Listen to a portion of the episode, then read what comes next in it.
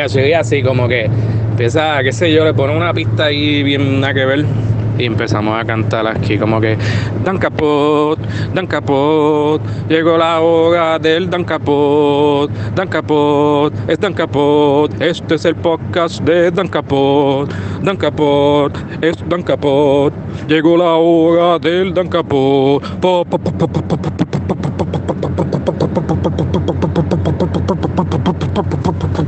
Este es nuestro podcast.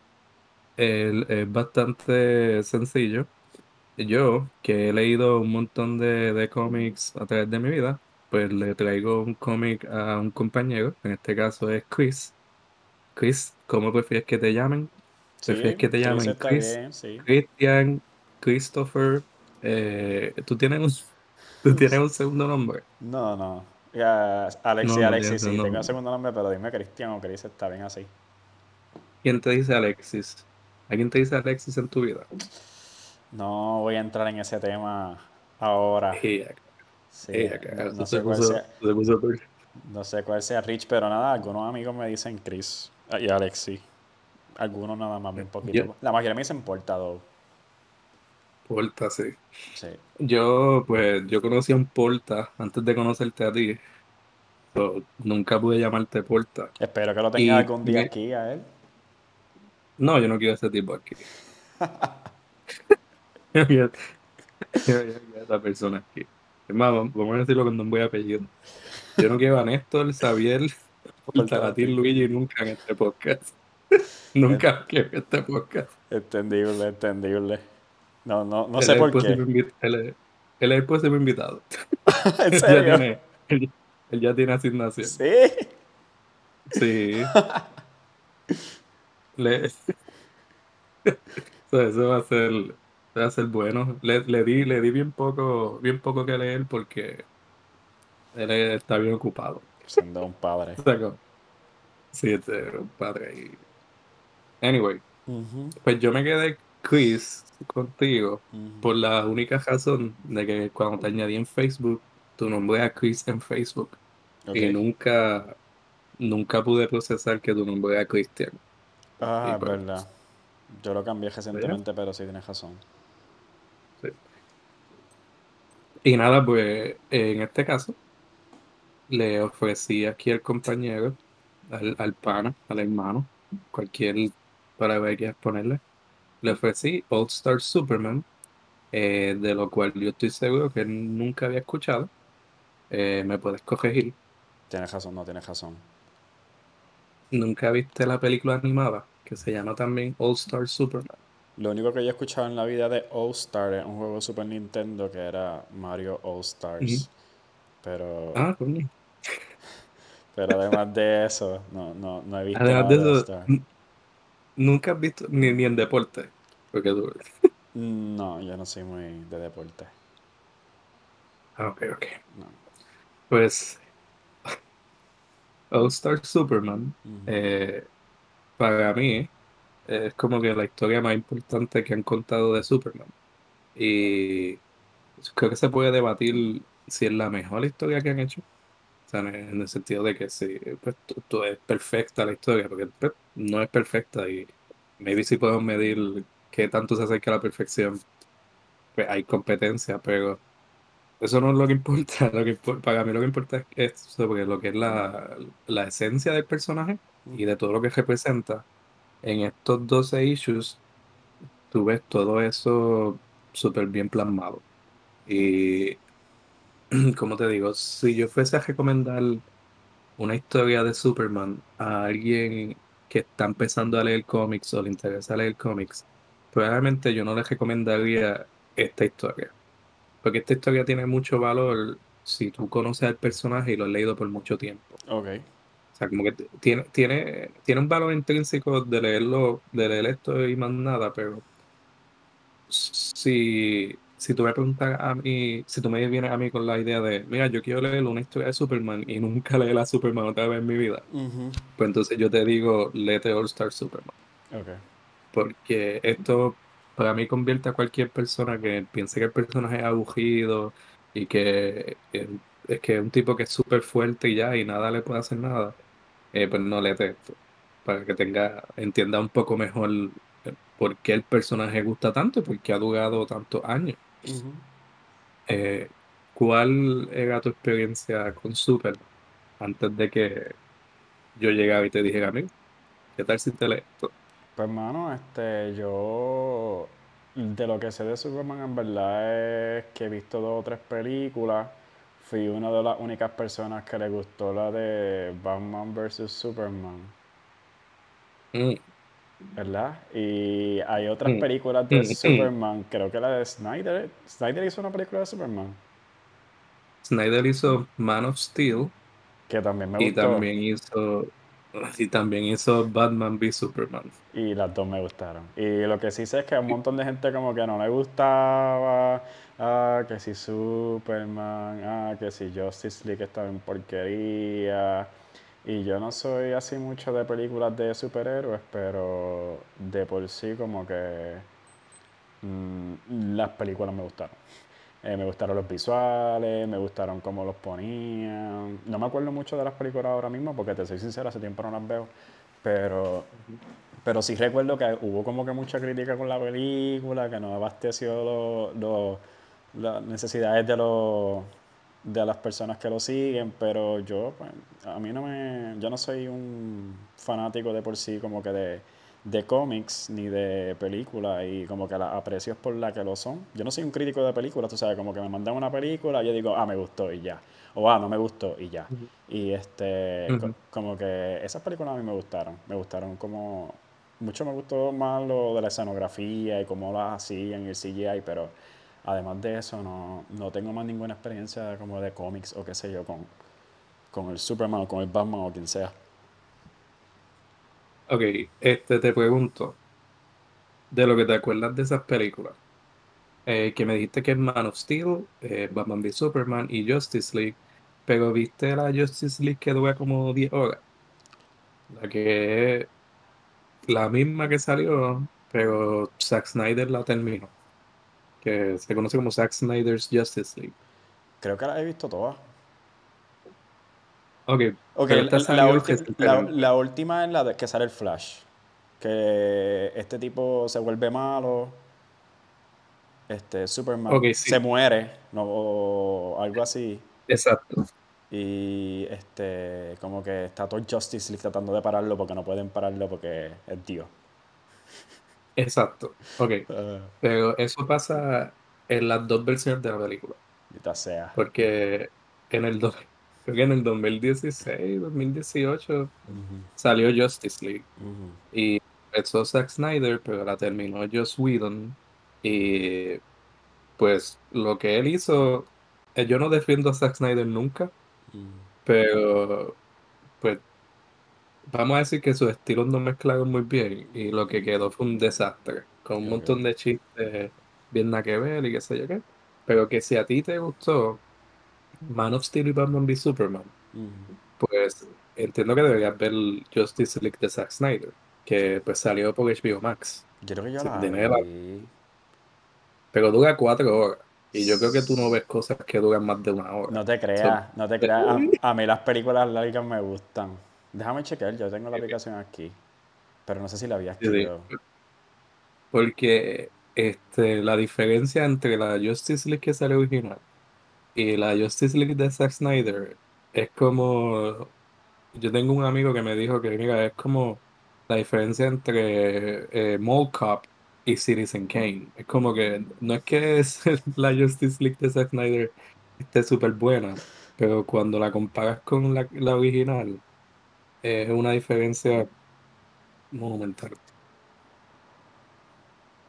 A mí la única que me sale aquí Sí, a ver. Tres horas dura. ¿Verdad? ¿Y la viste? No, no, dura como cuatro horas. Tres horas hay casi. Tres, tres horas, dos minutos. Déjame ver, déjame buscar aquí rapidito. Esto. Cualquier cosa lo cortamos. Psych, esto one take. corta, corta eso, corta eso, corta eso. Sí, que Batman está ahí peleando por Superman bien cabrón. Peleando por Superman. Ajá, que está el monstruo este. Sí, yo la vi. Pero, mano, te lo soy sincero, tengo que volver a verla. Esta película dura 4 horas y 2 minutos, no 3 horas y 2 minutos. Ah, pues en HBO Max.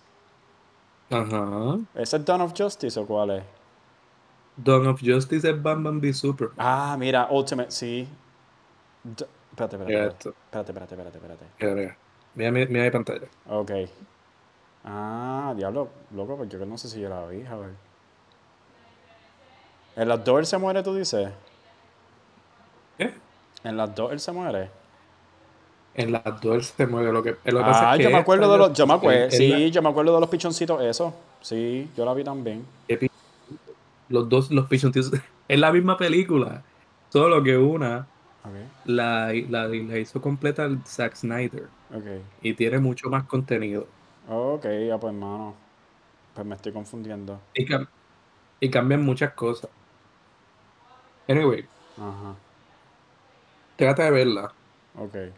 Es mucho mejor. Y si te gusta el estilo de Zack Snyder, te va a gustar mucho. Ok. Eh, Flash, tiene, Flash tiene una escena, cabrón. Como que Flash tiene una escena. Este. Donde él es el que salva todo. y a mí, cuando me pone a Flash. ¿Sí? No sé, cabrón. ok, esto es fácil, esto es fácil. El traje de Superman cuando revive, ¿de qué color es? Ah, yo no sé qué va a haber un examen de la película, yo estudié por el cómic. Mira, puñeta. no, no, tengo que repasar, tengo que repasar. Ok, pues nada, si, no la, si la viste, cool. Si no la viste, vela. Te la recomiendo porque ah, yo la pasé bien y si a ti te gustan esas otras dos películas, te va a gustar. Okay. Pero regresando a Superman. Okay. De lo que, de lo que te acuerdas de estas películas. ¿qué, ¿Qué tú me puedes decir de Superman? O sea, que si tú fuese a describir el personaje basado en las películas que viste, ¿qué me puedes decir de él? Déjame checar, déjame checar esto está grabando, ok. Pues hermano, este, que es bien fuerte. Ok, es bien fuerte. Entonces, Superman es bien fuerte, tiene muchas convicciones, es una persona que como que tiene un compás moral bien rígido, digamos. Ok, pero perdón por interrumpirte. ¿Tú crees que eso viene debido a que leíste All Star Superman? O, o, esa fue tu impresión cuando viste la película? Puede ser. No, de la película, de la película sé que eres bien fuerte. La película es bien fucking lenta. No se sabe mucho de Superman. Ok. Creo que eso es todo lo que... que... Ok, ok. Sí, pero la película... Ellos se toman su tiempo llevándolo a ese punto donde es Superman. Y, y hay cosas medias dudosas. Yo no tengo problema con esa caracterización. A mucha gente le molesta que él mata en esa película. O sea, que él mata al villano. ¿Te acuerdas de eso? No me acuerdo, pero ahora que me lo dices sí, y me acuerdo que me gusta esa parte. Ok. Eh, yo no. Yo no pienso que Superman no debería matar. Vamos a dejar, vamos a decir eso. Hay gente que piensa que no. Yo pienso que hay un personaje. Eh, Batman. Batman es un personaje que nunca debería matar. O sea, como que eso es parte de su personaje. Superman, no tanto. Superman entiende que él está enfrentando amenazas que son mucho mayor que él. Es como que, si vamos a compararlo, Batman no mata a un villano, ese villano maybe mata a 5 o 10 personas. Superman se ve en una situación donde, mira, yo no mato a este tipo, el planeta se jodió. y quizás no el planeta, pero quizás el mismo universo se fue a justo. Es como que por eso yo entiendo que el personaje sí tiene ese espacio para decidir y, aún estar y aún ser considerado una buena caracterización, ponerme el personaje matando. En la película, maybe la gente se queja porque no fue presentado de la mejor forma. Pero es General Zod y es un Superman que es hasta más fuerte que Superman. O sea, como que porque fue un fucking soldado toda su vida y es el soldado que más que más temían en todo Krypton. Eh, que a mí, sinceramente, no me molesta la decisión de ponerlo matando a Zod. Ok. Pero, pero eso aparte, pues sí siento que fallaron un poco con el resto de la caracterización. O sea, como que no, no me dejaron muy claro eh, cuáles son sus ideales, what he stands for, o sea, por qué él pelea, o sea, por qué él hace estas cosas. Y, y por eso te preguntaba que cuál fue tu impresión luego de las películas. Pero pues vemos que, ah, súper fuerte. Sí, no, y, y, es verdad, como que yo me acuerdo que en la película empezaba y ya Superman era Superman. Como que ya él estaba ahí, ya. ¿qué, ¿Cómo llegó ahí? No sé. Como, o sea, ¿de dónde él era? No sé. Como que quizás en algún momento te dan un hit o algo, pero no es algo memorable. No es como que la, la película eh, o alguna de las cosas que había visto, como que se hayan, hayan dado énfasis. Sí enseñan la granja esa, de donde él viene, eh, qué sé yo en dónde, que en el Midwest parece ser. Este, Y como que, tú sabes, esa parte sí, pero además de eso, como que yo sé que Superman está ahí ya, ya él tiene su traje, no sé dónde lo sacó, no sé qué hizo, no sé nada de él. Yo no, no sé nada, nada de él. Y, y, la película, maybe, pues sí te enseña, te enseña esas cosas, pero el hecho de que tú no te acuerdes con ella, que tú no te acuerdas de ella, a mí lo que me dice es que la película no hizo un buen trabajo en dejarte claro. Yo me acuerdo que los monstruos eran feos. sí, exacto, no se acuerda de esas cosas. Y me acuerdo que murió Superman en algún momento. Y también me acuerdo que el Justice League tuvo que agarrarse de un clavo caliente para poder para poder salvar el mundo de Superman porque literalmente nadie podía con él. Sí, no. No, está esa escena súper famosa que perfecta es, ofensiva para mí, pero es perfecta que, eh, que Flash empieza a coger alrededor de él y es como que, pues yo soy Flash, cabrón. Mi, mi, cosa es ser rápido. Este, y Superman de momento empieza a pegar la cara, como que, mira, yo te estoy, yo te estoy viendo. y como que, ah, pues, hay break. Ni, como que, para mí eso es ofensivo porque es como que, mira, si el poder de uno es super speed, super velocidad, porque va a poner a uno que puede, que tiene todos los demás poderes y también no es más, no es más, no es más lento que, que, Flash. Literal. Pero nada, la escena es super hype. La escena tú la ves y empiezas a gritar y el público gritó en el cine. este pedazo es para que sepas, Grant, Morrison es, una, es un es no binario. eh, es uno de... Ok. Vamos a ver si te doy el history lesson. Eh, de, para los 80, en DC Comics, hubo un British Invasion, donde llegaron un par de escritores que se volvieron súper famosos en Estados Unidos para, para trabajar en DC Comics como tal. Y en Vertigo, que fueron Grant Morrison, Garth Ennis, eh, y Neil Gaiman, entre, o sea, son los tres que te puedo decir de memoria, pero vinieron para más.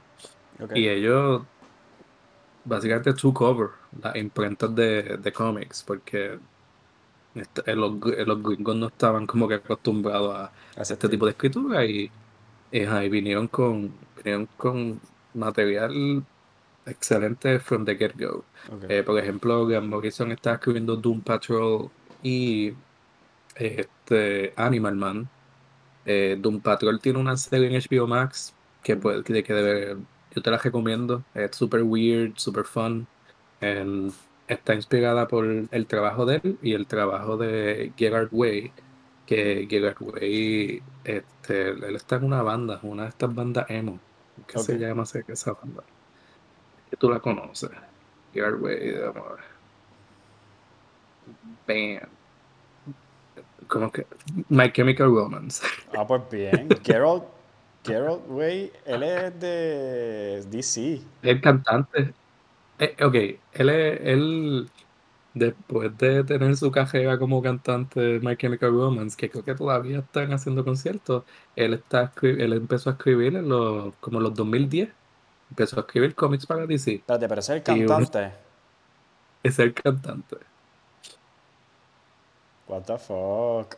Y esa conexión, loco, qué carajo. Esa, yo me siento mal porque yo ni sabía. Yo tuve que googlear la banda del. yo lo conozco Romance, Dios mío. Una de las mejores bandas ever. ok. Este. Este. Que a mí me le estaría dando o sea, O sea, My Chemical Romance, los Beatles. Ajá. Los Beatles. este. Sure. yo no. Yo no. O sea, yo no quiero. My Chemical Romance, los Beatles, Nirvana. Nirvana, ok. Este, yo no quiero meterme en politics aquí en este podcast. Entonces yo voy a decir tu opinión es válida y estamos chilling. Perfecto. Eh, Así fluimos mejor. sí, exacto. Eh, pues yo no te sabría decir ninguna canción de My Chemical Romance, pero who cares. Este wow. Estás bien ofendido. Este... este, lo que te iba a decir es que Gerard Way el cantante de My Chemical Romance, se, se convirtió como un discípulo de Grant Morrison. Este, y parece que se fueron en el mismo viaje porque este Grant Morrison este, se ha ido en viajes de peyote y cosas así. Como que él oh, básicamente, eh, ella es básicamente un chaman. O sea, como que una de las descripciones que tienen de Grant Morrison es que ellos son como un chaman místico, espiritual, así, next level shit y Gerard Way está taking in the steps, está como que está detrás de él, de ella, convirtiéndose en eso. Y, tú lo ves en su escritura. sí, exacto. y tú lo ves en, en la escritura de Gerard Way, tú ves que él está como que tiene a Grant Morrison en un pedestal y lo está siguiendo sus pasos. No sabía Tienen ese, tiene un estilo, sí, tiene un estilo bien similar. Eh, de hecho, el Doom Patrol de Girl Way una de las cosas que yo pienso leer con otro compañero. Este. Que va a tener. o sea, cuando ese episodio salga, pues va a tener algo de. Para que va a tener una conversación para que sepa cómo escribe Girl Way. Si quieres leerlo, pues lo puedes leer después. Chévere. Eh, y es que lo que, lo, que hay, lo que hay en HBO de Doom Patrol lo escribió Girl Way. No lo escribió Girl Way. Okay. Pero este, él, él, está como productor, o sea, como que él sí dio ideas y también dio los cómics de él como inspiración. O sea, cogieron cosas de él y cosas de Grant Morrison. Que es una mezcla súper interesante. Eh, de hecho, que mencioné ahorita Animal Man eh, con el señor Portalatín, el otro Portalatín. La asignación que yo le di fue unos issues de Animal Man. Ok, Animal Man, ¿ese es otro superhéroe? Es otro superhéroe. Ok. ¿Y Doom Patrol es otro superhéroe? Doom Patrol es un grupo de superhéroes. ok. Para la gente que está escuchando, dice air quotes. Puse entre comillas la palabra superhéroe. Este, sí. Y pues eh, Néstor le di eh, unos cuantos issues de Grant Morrison escribiendo Animal Man. Eh, esto es para los 80 un cómic bastante viejito. Eh, yo sé que tú no ibas a leer eso, porque tú ibas a ver ese arte y vas a decir, mira, yo Oye, ¿y estos de Superman All Stars cuándo salieron? ¿2006? 2006. Ok, ok, ok. Tienen 16 años. Wow. Ya pronto se pueden dar sin cerveza. Ya mismo. Tienen 16 años y no han vuelto a escribir algo que le llegue a eso. Wow. Sí, este, pues nada, eh, leíste All Star Superman. ¿Tú leías otro trabajo de Grant Morrison? Definitivamente. No, si tú me lo recomiendas, lo leo. Eh, Sí, no, definitivamente. Este, y, pero de por mí, yo, como, bueno, ¿verdad? Para que la gente tenga un background, yo no, bueno, ya la gente sabe que yo lo que hago más que ver películas y me acuerdo de ella pero este, nada, o sea, yo no leo cómics. Yo no leo cómics como que bien. La lectura mía fueron libros de la universidad y porque lo tenía que leer, como que después de eso me fatigué. Pero ver cómics, en verdad, este cómic está bien lindo, me gusta mucho la forma en que se escribe. Como que lo que tú me dices ahora de Grant Morrison este, resuena porque se nota bien bestial en, se nota bien bestial cómo es que trata el personaje y nada, como que cómo lo va desarrollando, lo que tú ves de Superman en esta serie, como que es algo que no se aprecia en la coyuntura popular de lo que es Superman. Este, entonces, eh, sin entrar mucho en spoilers por el momento, bueno, este libro tiene, tiene 16 años, mala de la gente que no ha leído, ¿verdad? Este, eh, ¿qué, tú dirías que te gusta mucho de cómo eh, Grant Morrison te, cuenta la historia? Por, porque, no tienes que entrar mucho en detalle si no quieres, pero puedes entrar en detalle si te ayuda, si te ayuda a expresarlo. Okay. Pero, porque, por ejemplo, para dar tu la, en el primer issue, llegamos al primer issue, en el primer issue. Media hora nada más. La primera. para mí. Ya lo para esto, esto va a ser bien largo, puñeta. A mí me gusta porque me lo estoy usando, pero va a ser fucking largo. Esto es el que va a editar. Yo creo, que va a yo, creo, no, yo creo que una vez empecemos a entrar va a correr rápido, lo que pasa es que la introducción es un poquito larga. Sí, la introducción es lo que es lo más que toma, porque hay que setear el mood, hay que sacar los nervios. Este, pues para darte un la, o sea, para mí, la primera página de esta serie es una es uno de los mejores de las mejores introducciones a un personaje, es uno de los mejores resúmenes de un personaje. Te dice todo lo que tú tienes que saber del personaje, te lo deja claro, vamos a empezar la historia, eh, y te lo dice en cuatro paneles con ocho palabras. No sé si tú te acuerdas, este, que es Doom Planet, Desperate Scientist, Last Hope, Kindly Couple. Eso es la, esas ocho palabras están en cuatro paneles y te dicen todo lo que tú tienes que saber de Ok, ahí prendí los abaniquitos de la compu que están como que apagados y es como que prenda. Quizás fue por eso que se este, ahorita. Ok, ok. Pues mira, este. Repito lo de los paneles, ¿verdad? Este, los primeros paneles me estabas diciendo que eran bien bonitos, que eran la mejor introducción. Me dijiste alguno de los quotes. Sí, sí. Eh, lo que sucede es que eh, Grant Morrison para presentarte el personaje y, decidir, y decirte, vamos a comenzar la historia, esto es todo lo que tú tienes que saber, te pone un panel, eh, tú tienes, tú tienes el cómic ahí para enseñar la página. Claro. Ya tengo acá, pero yo no sé cómo compartir eso. It sounds stupid. ¿Lo ves? ¿Qué tengo que hacer? Darle watch stream. Eh, está, ajá. Dime que lo pase y yo lo paso. Dale, dale. eh, ok, ¿ves? Ese primer panel te dice Doom Planet, seguido por Desperate Scientist, seguido por Last Hope y Kindly Couple. Mm. Esas ocho palabras te resumen el origen de Superman y no necesita una hora de una película para, para entender qué fue lo que le pasó.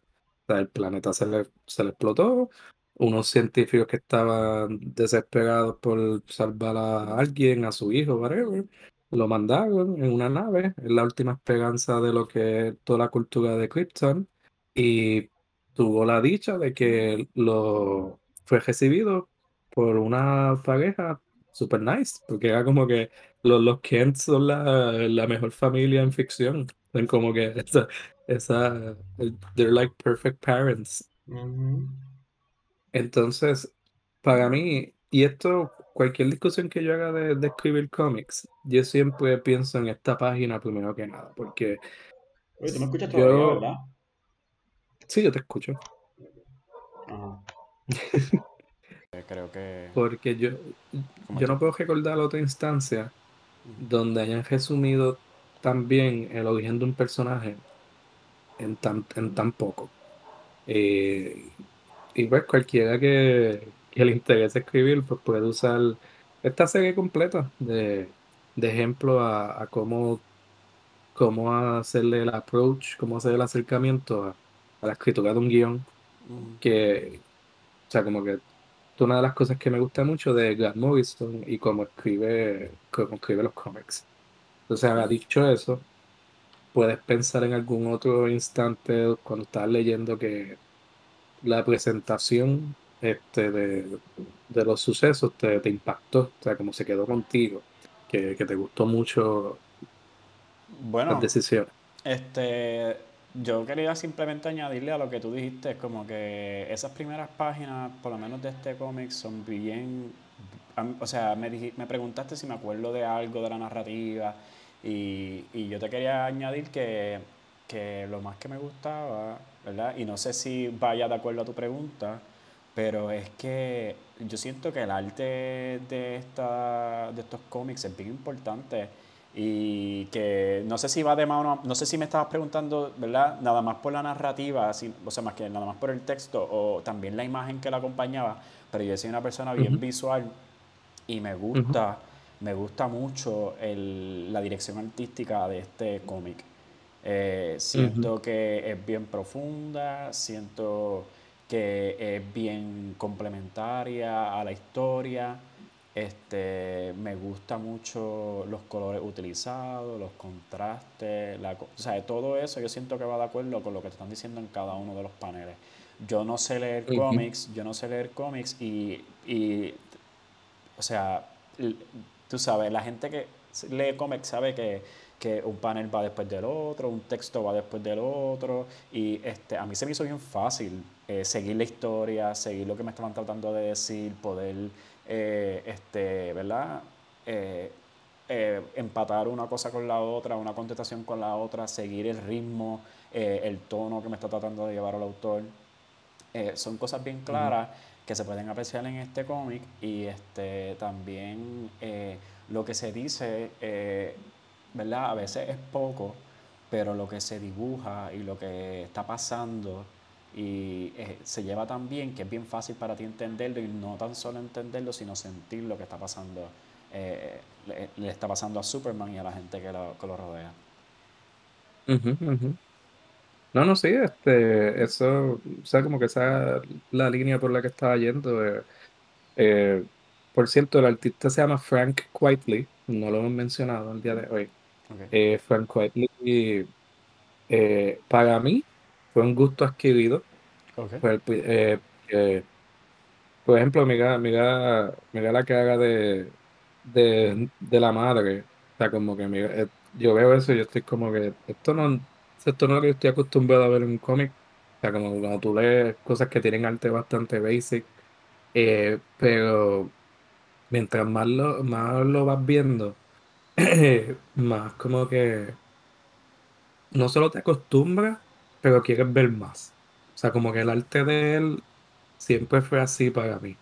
Como que, antes este arte está raro, pero voy a seguir, eh, quiero seguir leyendo, quiero ver qué más, el, qué más, qué más hace, pero llega un punto que, como, como tú dices, eh, es innegable, es innegable lo, lo, lo, bueno que es este arte. Y, y Frank Whiteley, el trabajo que yo conozco de él siempre es con Grant Morrison.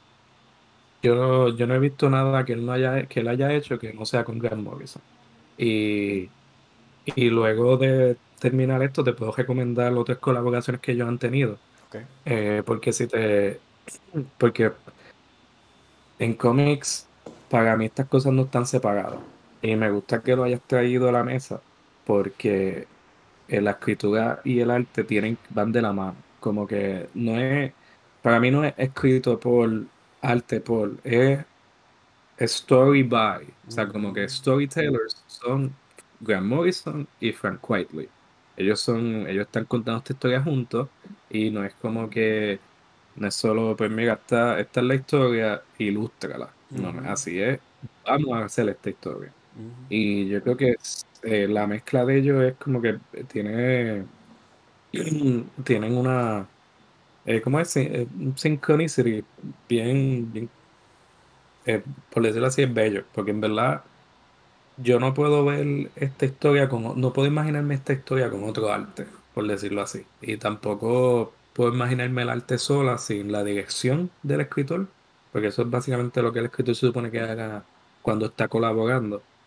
Y para mí, durante toda la serie hay un montón de instancias donde tú tienes que simplemente detenerte y admirar lo que estás viendo, porque el nivel de detalle y el nivel del scope de algunas cosas es, estúpido, es absurdo, como que, porque si tú ves hasta la imagen más chiquita es bien importante porque te está informando lo que está pasando, como que si en algún momento te sientes como que un poco perdido, es porque te perdiste uno de esos detalles. Sí. Pero tú vas, ese detalle y tú, ah, ok. Y es verdad que estos, estos, ellos dos juntos es una combinación hermosa. Y, y eh, pues, no sé decirte si en los últimos años han hecho algo. Lo último que yo leí de ellos dos juntos eh, fue Multiversity, que fue una de las últimas cosas que Grant Morrison hizo para DC. Eh, porque Grant Morrison ya se hastió de escribir superhéroes. Eh, pero ahora está haciendo sus cosas por su lado. O sea, como que tiene hasta una novela. ¿Ah, sí? Sí, sí, tiene una novela que es en prosa. Y, este, y, y aparentemente es bien gustada. O sea, como que eh, a la gente que le gusta Grant Morrison le encanta esa novela. Ok. Y sí. Y te quería preguntar, este, en tu opinión, es un, es un cómic bastante accesible. Yo diría que sí. Yo diría que sí, este, pero no, no estoy seguro si mi respuesta es la correcta, porque este ahí, ¿verdad? Si una persona no sabe nada de Superman, como que este Superman quizás no lo van a conocer. Eso es lo que yo entiendo. Porque, este, ¿verdad? Si alguien viene de, no saber nada de cómics, ¿verdad? Partiremos de ahí. Pues quizás como que, no sé, eh, puede darle una, un welcome de lo que es Superman, pero... no, no sabría qué contestarte. Yo creo que se le puede hacer difícil entenderlo, no, no sé, no sé. Porque es que también siento que es una buena introducción, pero por ejemplo, ¿verdad? No sé si entraremos en eso ya mismo, ¿verdad? Pero, por ejemplo, hay, hay unos amigos que él tiene que son importantes para él, que, ¿verdad? Si tú no sabes de dónde él vino, pues tú no sabes quiénes son esa gente. Y este, entonces, por ejemplo, está el amor de su vida, eh, Lane, y si tú no sabes quién es, eh, en, el segundo issue ya ella está bañándose en su casa, ¿me entiendes? Que es como que, este, ¿verdad? Como que quién es esta mujer, por qué él ama tanto a esta mujer. Este, lo otro es el villano, que es Lex Luthor, que aunque sí te lo presentan en casi el último, el penúltimo este cómic, este, pues eh, si tú no sabes que Lex Luthor es un archienemigo de Superman, quizá uno de los más importantes, pues tú dices, ¿quién es este calvo cabrón? Este, ¿verdad? Ya, ya, ya, no nos van a, ya no nos van a desmonetizar el video, pero este eh, hay que poner un montón de, de pingüinos, de sonidos de, sonidos de pingüinos. O sea, este, si tú no sabes quién son estas personas, pues eh, de, de, por sí ya va a partir en el cómic como que de una mala posición. Entonces eso si lo acompañas con unas cosas que ni gente que tiene un poquito de conocimiento como yo sabe, como cuando entran estos multiversos y esto gente del pasado y del futuro, eh, se puede poner bien confuso bien rápido. Este, Entonces, como que tú entras al cómic y, ¿verdad? Este, no sé si, si vamos a pasar para eso ya mismito, pero este, ya de salida eh, te presentan al hombre inmortal y todopoderoso que es Superman y ya de por sí va a morir Superman que una narrativa que eh, eh, estoy viendo eh, que se repite. es un spoiler. Ah, porque bueno. tú estás choteando ah, lo más importante. Ah, pero, pero es que cuando uno entra. Repite la narrativa de, de este hombre que, que, mueve y revive, es lo que ibas a decir. Ajá, este, este, este hombre, tú sabes, es todopoderoso, es fuertísimo y en el primer episodio, tan solo unos paneles adentro cuando tú ves a Superman, ya tú ves a Superman que se está como derritiendo. Como que tú lo ves y tiene como dos mil años ya porque eh, parece un zombie cuando le, le, hace esta jugada a Lex Luthor que uno dice, ok, pues como que qué es lo que está pasando, eh, que esta historia que yo estoy viendo de Superman, eh, no se supone que este hombre sea el hombre más poderoso del universo. Y pues quizás estas cosas como que pueden ponerte en una partida diferente de lo que quizás sea Superman. Yo no sé mucho de Superman, pero sé que eso es diferente a lo que se esperaría de él. Sí, ¿no? Es, como es, un shock to the system, como que cualquier persona que lo está leyendo está como que espérate.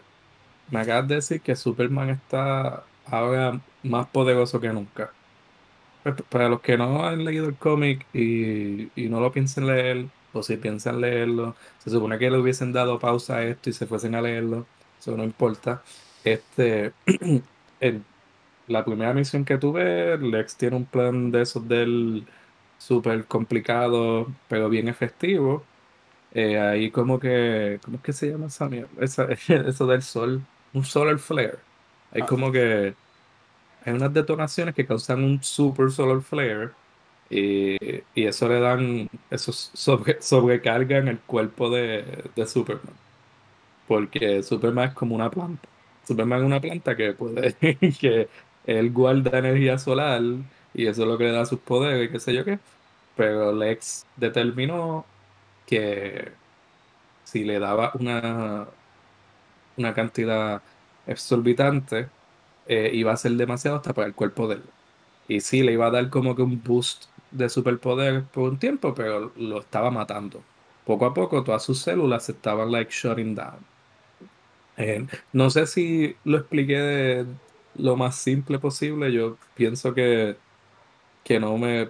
Que obviamente yo no, yo no conozco fucking términos biológicos ni nada así. Una planta que coge energía solar, cogió demasiada energía solar y ahora está muriendo poco a poco. Pues a, mí es bien chocante el hecho de que te diga ok, Superman ahora es súper fuerte, pero se está moviendo. Y Lex le ganó. O sea, como que no hay otra forma de verlo. Mira, Lex logró matar a Superman. Y es como que esta cuestión de. Esto siempre se trabaja con los eh, con los supervillanos, con los, los que son los némesis de los superhéroes. Ellos dependiendo de quién lo escriba, pero para mí es bien un poco ya universal. El Nemesis puede matar a su superhéroe en cualquier momento y lo puede hacer cuando le dé la gana, pero no lo hace porque eh, no, no quiere terminar las cosas tan simples ya. Quiere, quiere humillar, quiere ganarte, esa como que quiere tenerte de la forma más débil quiere hacerte sufrir lo más posible y luego matarte. Por eso es que Joker no coge a Batman y, y lo explota en mil cantos y ya. Además de que Joker tiene su otra psicosis, pero Lex es más o menos igual. Lex quiere probar que Superman no es Superman. O sea, que Superman no es una buena persona, que Superman es egoísta, que Superman en realidad está aquí para joder a la humanidad, que diga, para fastidiar a la humanidad este, y que Lex es el que en verdad, representando esta idea de un superhombre, porque es súper inteligente, tiene los recursos, que Lex puede hacer todo, pero no lo hace porque Superman está impidiendo. Y por eso Lex no va y le dispara con, lo explota en cantos con una bomba cristonita ya, porque esto no es por lo, eso no es lo que él quiere. Él quiere que el mundo vea a Superman como él ve a Superman. Y luego matarlo. Y él pensaba que, con este plan iba a pasar porque pues Superman se iba a volver súper fuerte, más fuerte de lo normal, y luego iba a morir. So, me imagino que Alex en algún punto asumía que se iba a ver como un humano, o sea, que el Superman se iba a ver mucho más, o sea, como que vamos a decir el lado malo de los humanos, se iba a ver así, y iba a buscar una forma de salvarse, e iba a dejar que el mundo se jodiera. Este, pero pues ya tú leíste el cómic, sabemos que no es así, sabemos que Superman es infalible y que él representa todo lo bueno de nosotros. ¿Qué tú crees? ¿Debemos entrar al cómic para que la gente vea cómo es que pasa esto? Yo no sé si este, este video, yo no sé si este video lo van a tumbar en YouTube, este, pues porque vamos a estar enseñando los cómics. Anyway, como anyway, anyway, ok, ¿Qué, ¿qué me iba a decir? que usualmente lo que hace es que enseñan los paneles separados y ponen el texto en blanco para que no o sea, como que se le ponen algunas cosas para que no se vea como la imagen completa, porque la imagen completa es lo que se considera que está registrado. Ok. Este, sí, sí, que pues eso después lo puede Lo que vamos a hacer es que vamos a enseñar algunos, algunos pedacitos y después si yo, si después yo encuentro que, qué sé yo, tengo que excluir la imagen o algo, pues se hace lo que se tenga que hacer, no sé. Esto, estamos, esto es un trabajo en progreso y estamos aprendiendo.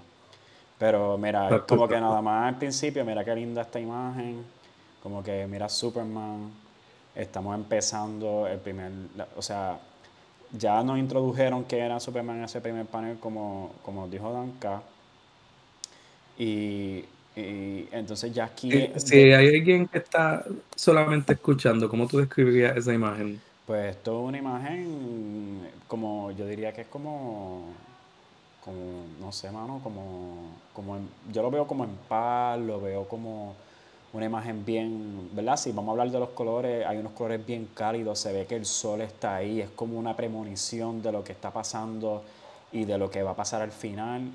Este, una imagen introductoria, sale Superman en la portada, eh, volando, es bien cerca del sol, atrás hay unos flares del sol se nota que este, algo va a pasar y que en la cara de Superman como que ya, ya hay una premonición de que él sabe.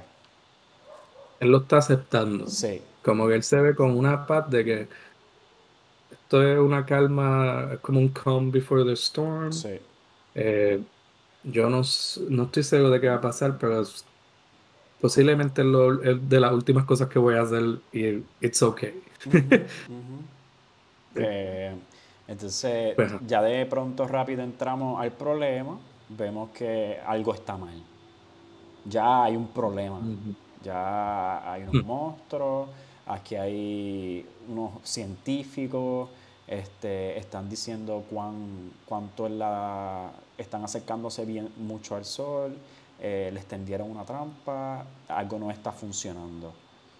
Este, y nada, este, rápido llega Superman a salvarlo. Este Superman, él entra. Eh, súper lindo, súper lindo toda esta imagen. no, definitivamente unos contrastes y unos complementarios que, en verdad el arte está bien dirigido. Ya aquí... A mí, a mí me gusta mucho la, la eh, perdón que me interrumpa, eh, que hacer un comentario rapidito, me gustan mucho las texturas de este, de este arte. Porque a veces se ve como lo que tú quieres como que agajar, como que, que tú quieres, quieres sentir cómo, o sea, cómo, cómo, pues, se siente esa, esa superficie. Eh, a veces se ve hasta como, la, hasta la misma piel se ve como tela. No sé cómo decirlo, como que es bien...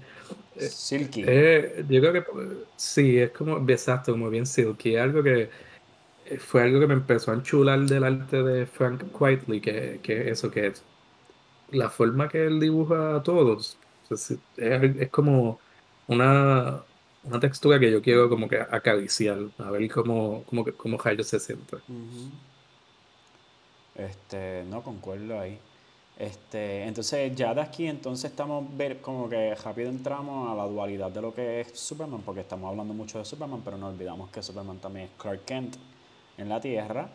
Y este, aquí estamos mirando este, esa parte de Superman, ¿ves? Que rápido como que estamos en un problema bien grande, Superman está enfrentándose a un desastre y salvando al universo, este, y, pero entonces también está esta otra parte de Superman que es en donde él trabaja, donde está su trabajo, sus amigos, y, este, y lo que la gente de él en el mundo piensa de lo que es Superman como tal. Que ya hicimos, ya hicimos un adelanto ahí ahorita con lo del ex Luthor, que el ex Luthor quiere mostrar la verdadera cara, la, cara de, Superman. Y pues aquí ya estamos viendo esa segunda parte de lo que es. Y, hay un detalle ahí bien, interesante que es que eh, Lois, Lois Lane, este, la jeva de Superman, está escribiendo el headline y la noticia antes de que Superman ahora mismo está en el espacio haciendo la misión y ella lo está reportando como que, mira, pues Superman salva este salva a esta gente de este Sun Mission. Y entonces se lo preguntan como que, mira, pero ¿por qué tú estás escribiendo eso? Si todavía esto no ha pasado. Y no, yo siempre la escribo antes que pasen porque Superman nunca falla. Y eso es como que esa, esa confianza eh, es un detalle bien, bien lindo en cuanto a lo que es la relación de ellos dos. Este, yo diría que el gesto de, del issue lo, se, se enfoca en presentarte el problema que ya mencionamos, que es que Superman está overcharged y pues Lex está como que pues hice lo que yo quería hacer. Te presentan más o menos por encima las relaciones entre Superman, o sea, entre Clark y las otras personas, eh, hasta el mismo Perry White, que es el editor del Daily Planet, eh, te establece que el ex Luthor fue encarcelado inicialmente porque, por ello. Sea, porque el Daily Planet se encargó de, hacer una investigación que mostrara que el ex Luthor estaba haciendo cosas del garete. O sea, como que crímenes con la compañía de Y aquí te están presentando un intercambio entre él y un militar porque eh, te dejan saber que el acuerdo que hicieron para que el ex Luthor eh, tuviese una sentencia más relax es que él iba a build cosas para el, ejército. Y aquí se dan cuenta que lo que él estaba building es lo que usó para explotar el sol. Sí, me sigue. Sí. Estoy, pasando, eh, estoy aquí a muero de, de, pájaro porque este para que la gente vea más o menos y y para poder llegar al segundo episodio, yo, yo quiero llegar a una parte en específico eh, para enseñarla. Ah, de, este issue. Ajá, para enseñarla, que es una de, mis, de las partes que a mí me gustan, pero ya aquí Superman pues llegó para salvarlo. Este, lleva, llegó, llegó. Me hace cara de Superman. Me hace cara que linda. Sí, no, no, sé, si. No sé si se ve algo ahí ya en la cara raro, pero ya mismo se va a ver. Aquí Sí, este, aquí tenemos la confrontación con el, el arma que, que, hizo, que hizo Lex. Este, ahí hay algo ahí pues, que es bastante nítido, que es que al principio Lex dice las palabras y le preguntan qué tú haces. Él dice, ah, es que se toma ocho minutos en llegar al espacio. Y es como que ya le había determinado cuánto tiempo iba a tomarle a Superman a enfrentarse para que cuando en esos ocho minutos le iba a llegar el mensaje. Y, y, es de esas cosas bien cool que a veces vemos en películas que están teniendo una conversación y después resulta que no es una conversación, que es un mensaje grabado. Porque la persona está tan inteligente que él pudo determinar al minuto cómo iba a ser la conversación. Y pues hay algo de eso, que no es algo muy importante, pero para mí es un detalle nítido que te sigue hammering down el hecho de que el ex es súper inteligente. Pero sí, puedes puede seguir la página. Este es mi. Esta es mi. Es mi. Yo digo que este quizás el panel, además del primero, este es el, panel más importante de este cómic. Ok. Este. Aquí ya tuve en la cara de Superman. Quizás en post-production le hago un zoom. Pero aquí ya tuve en la cara de Superman está como, como rara. De hecho, el pelo. Sí, como que hay mucha, hay mucha energía. El pelo. Eh, como que hay algo ahí que está cogiendo que no, que su cuerpo no está, no está alcanzando. Que obviamente pueden ser eh, licencia artística ya, pero sí creo que creo que todo es deliberado. Sí, creo que aquí no hay, aquí hay muchas decisiones en la narrativa que son completamente deliberadas. Definitivamente, como que mira, si tú ves como que ya están bien cerca del sol los dos, este, y, la, página termina de que literalmente tú ves que ves las células del sol atrás, como que toda esa energía bien cerca del Superman, pues no sé. Este, Y ya, como que ya después de esto él logra salvar el, planeta, la misión, la misión y ya aquí... Ajá.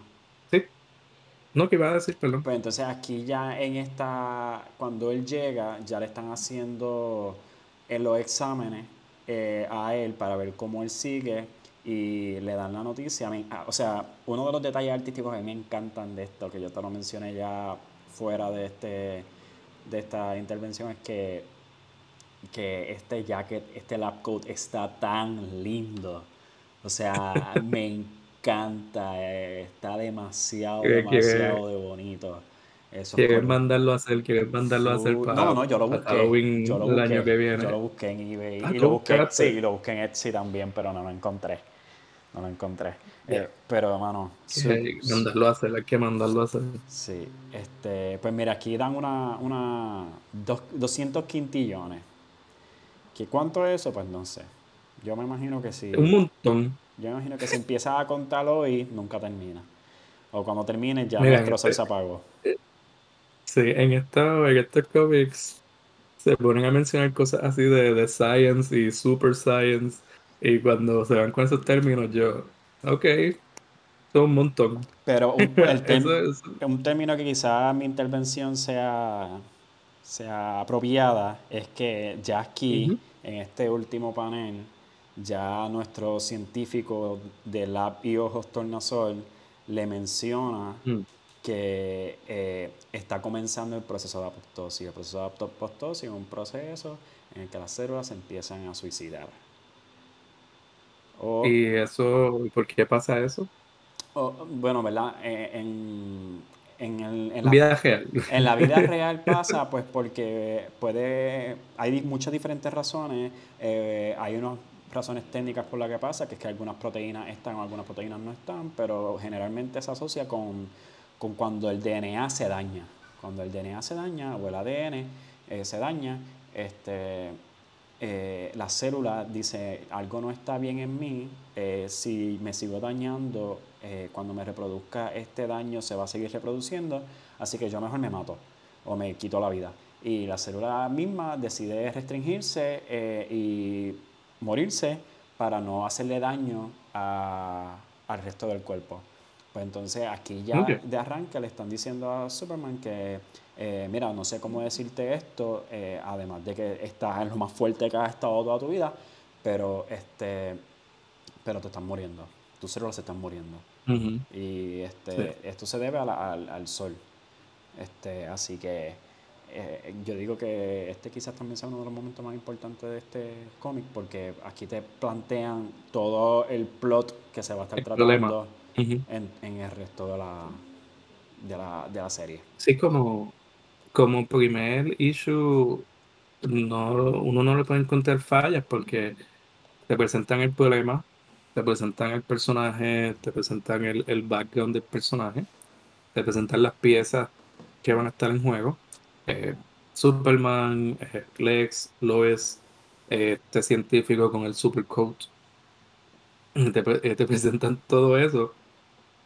Te presentan, este tipo se está moviendo y antes de que se acabe, te dejan con el cliffhanger de que eh, Clark le dice a Lois, mira, yo soy Superman. Y eso es como que eh, hasta personas hasta personas que no sepan nada de, de, Superman saben que Superman mantiene todo un secreto. O sea, que, que eh, Clark es Clark, Superman es Superman y al menos que sea como que una de estas historias que es como que más, como un futuro cercano, eh, es bien raro que Superman y Lois sepan, este, o sea, que, que, que las cosas estén en aire, porque pues, por mierdas de, de, identidades secretas y todo eso. Eh, en este hecho también te presentan el, el, sitio donde trabaja Quinton, que Quinton es el que tiene el jacket super cool de colores. Eh, este sitio se vuelve importante en otros issues. También te lo presentan. Eh, también vemos a Clark que en camino a. En camino a. Ay, en camino a trabajar. Salva, par de, salva un chamaco. Sí, como si este, fuese nada, como si fuese nada. O sea, él está llegando y mientras está tratando de llegar, salva a alguien y están preguntándose dónde está él. Eh, tres, dos, y están haciendo hasta el conteo y él, tú sabes, y después llega haciendo su alter ego, que es Clark Kent, que es todo lo opuesto a lo que es Superman, una persona super clumsy. Que siempre está tropezando. Sí, super clumsy, este, eh, tú sabes, tiene los zapatos sueltos, el pelo despeinado, los espejos se le caen, eh, tú sabes, él es una persona... No, y, y, y lo ves que en este arte específico tú lo ves que está como tropezando y pasando el tiempo, pero que hay un vaso de café que se va al aire, pero él con esa, con esa pues con esa labia monga lo, lo coge y lo pone, como que eh, él tropieza, pero trata de no, de, de, no hacer un desastre. Como que, y hay otro issue donde vemos esto a un nivel más avanzado, porque actually lo usa para salvar la vida de alguien en par de ocasiones, mientras está de Clark. Eh, hay una imagen que no está aquí, eh, que yo, una, yo guardé, a ver dónde la dejé, que es de, de cómo Frank Quietly dibuja a dibuja a Clark eh, en comparación con en comparación con Superman. Déjame buscar, a ver. La hombre que cito que, bueno, no sé si se llama la educación, pero voy a poner. ¿Qué Voy a poner una imagen bonita. Mira, qué más bonito que. que Clark cortejando a Lois. Dios. En el epílogo. Cortejando. Sí, da un break si no te vayas. Este, aquí para los que estén escuchando, eh, hay otros designs. Hay, ajá. Ok, ajá. Sí, para los que estén escuchando nada más, aquí hay otra instancia donde Clark está pues caminando con Lewis y normal y choca con alguien que está caminando con su pejito. Y es como que, ya lo Clark, porque todo es tan torpe y el tipo se molesta pero esa interrupción le salvó la vida porque momentos después cae un pedazo de metal que le hubiese caído encima al pejito y, y al señor lo hubiese matado. Y entonces, pues ahí está Lois súper agitada, como que, mira, ¿cómo tú le vas a hablar a este tipo así? El, el, el meme ese de, de que, mira, él pidió que no le pusieras pepinillo al sándwich.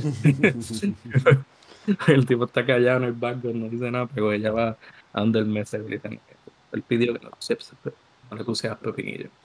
Y, y, eso es algo que, Clark aquí te lo presentan, pero él, él, lo hace constantemente. O sea, como te dejan claro que aun cuando él está en este performance, que no un performance, porque eso también es otra discusión, de que si él está, y, y vamos a entrar eso en el cómic, podemos entrar ahora si quieren esa discusión. Creo que hay que tener un orden.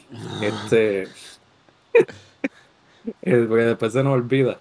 Eh, ¿Tú piensas que eh, Superman cuando está actuando como Clark es algo performativo? ¿Es él fingiendo ser algo que no es él? ¿O tú piensas que esto es él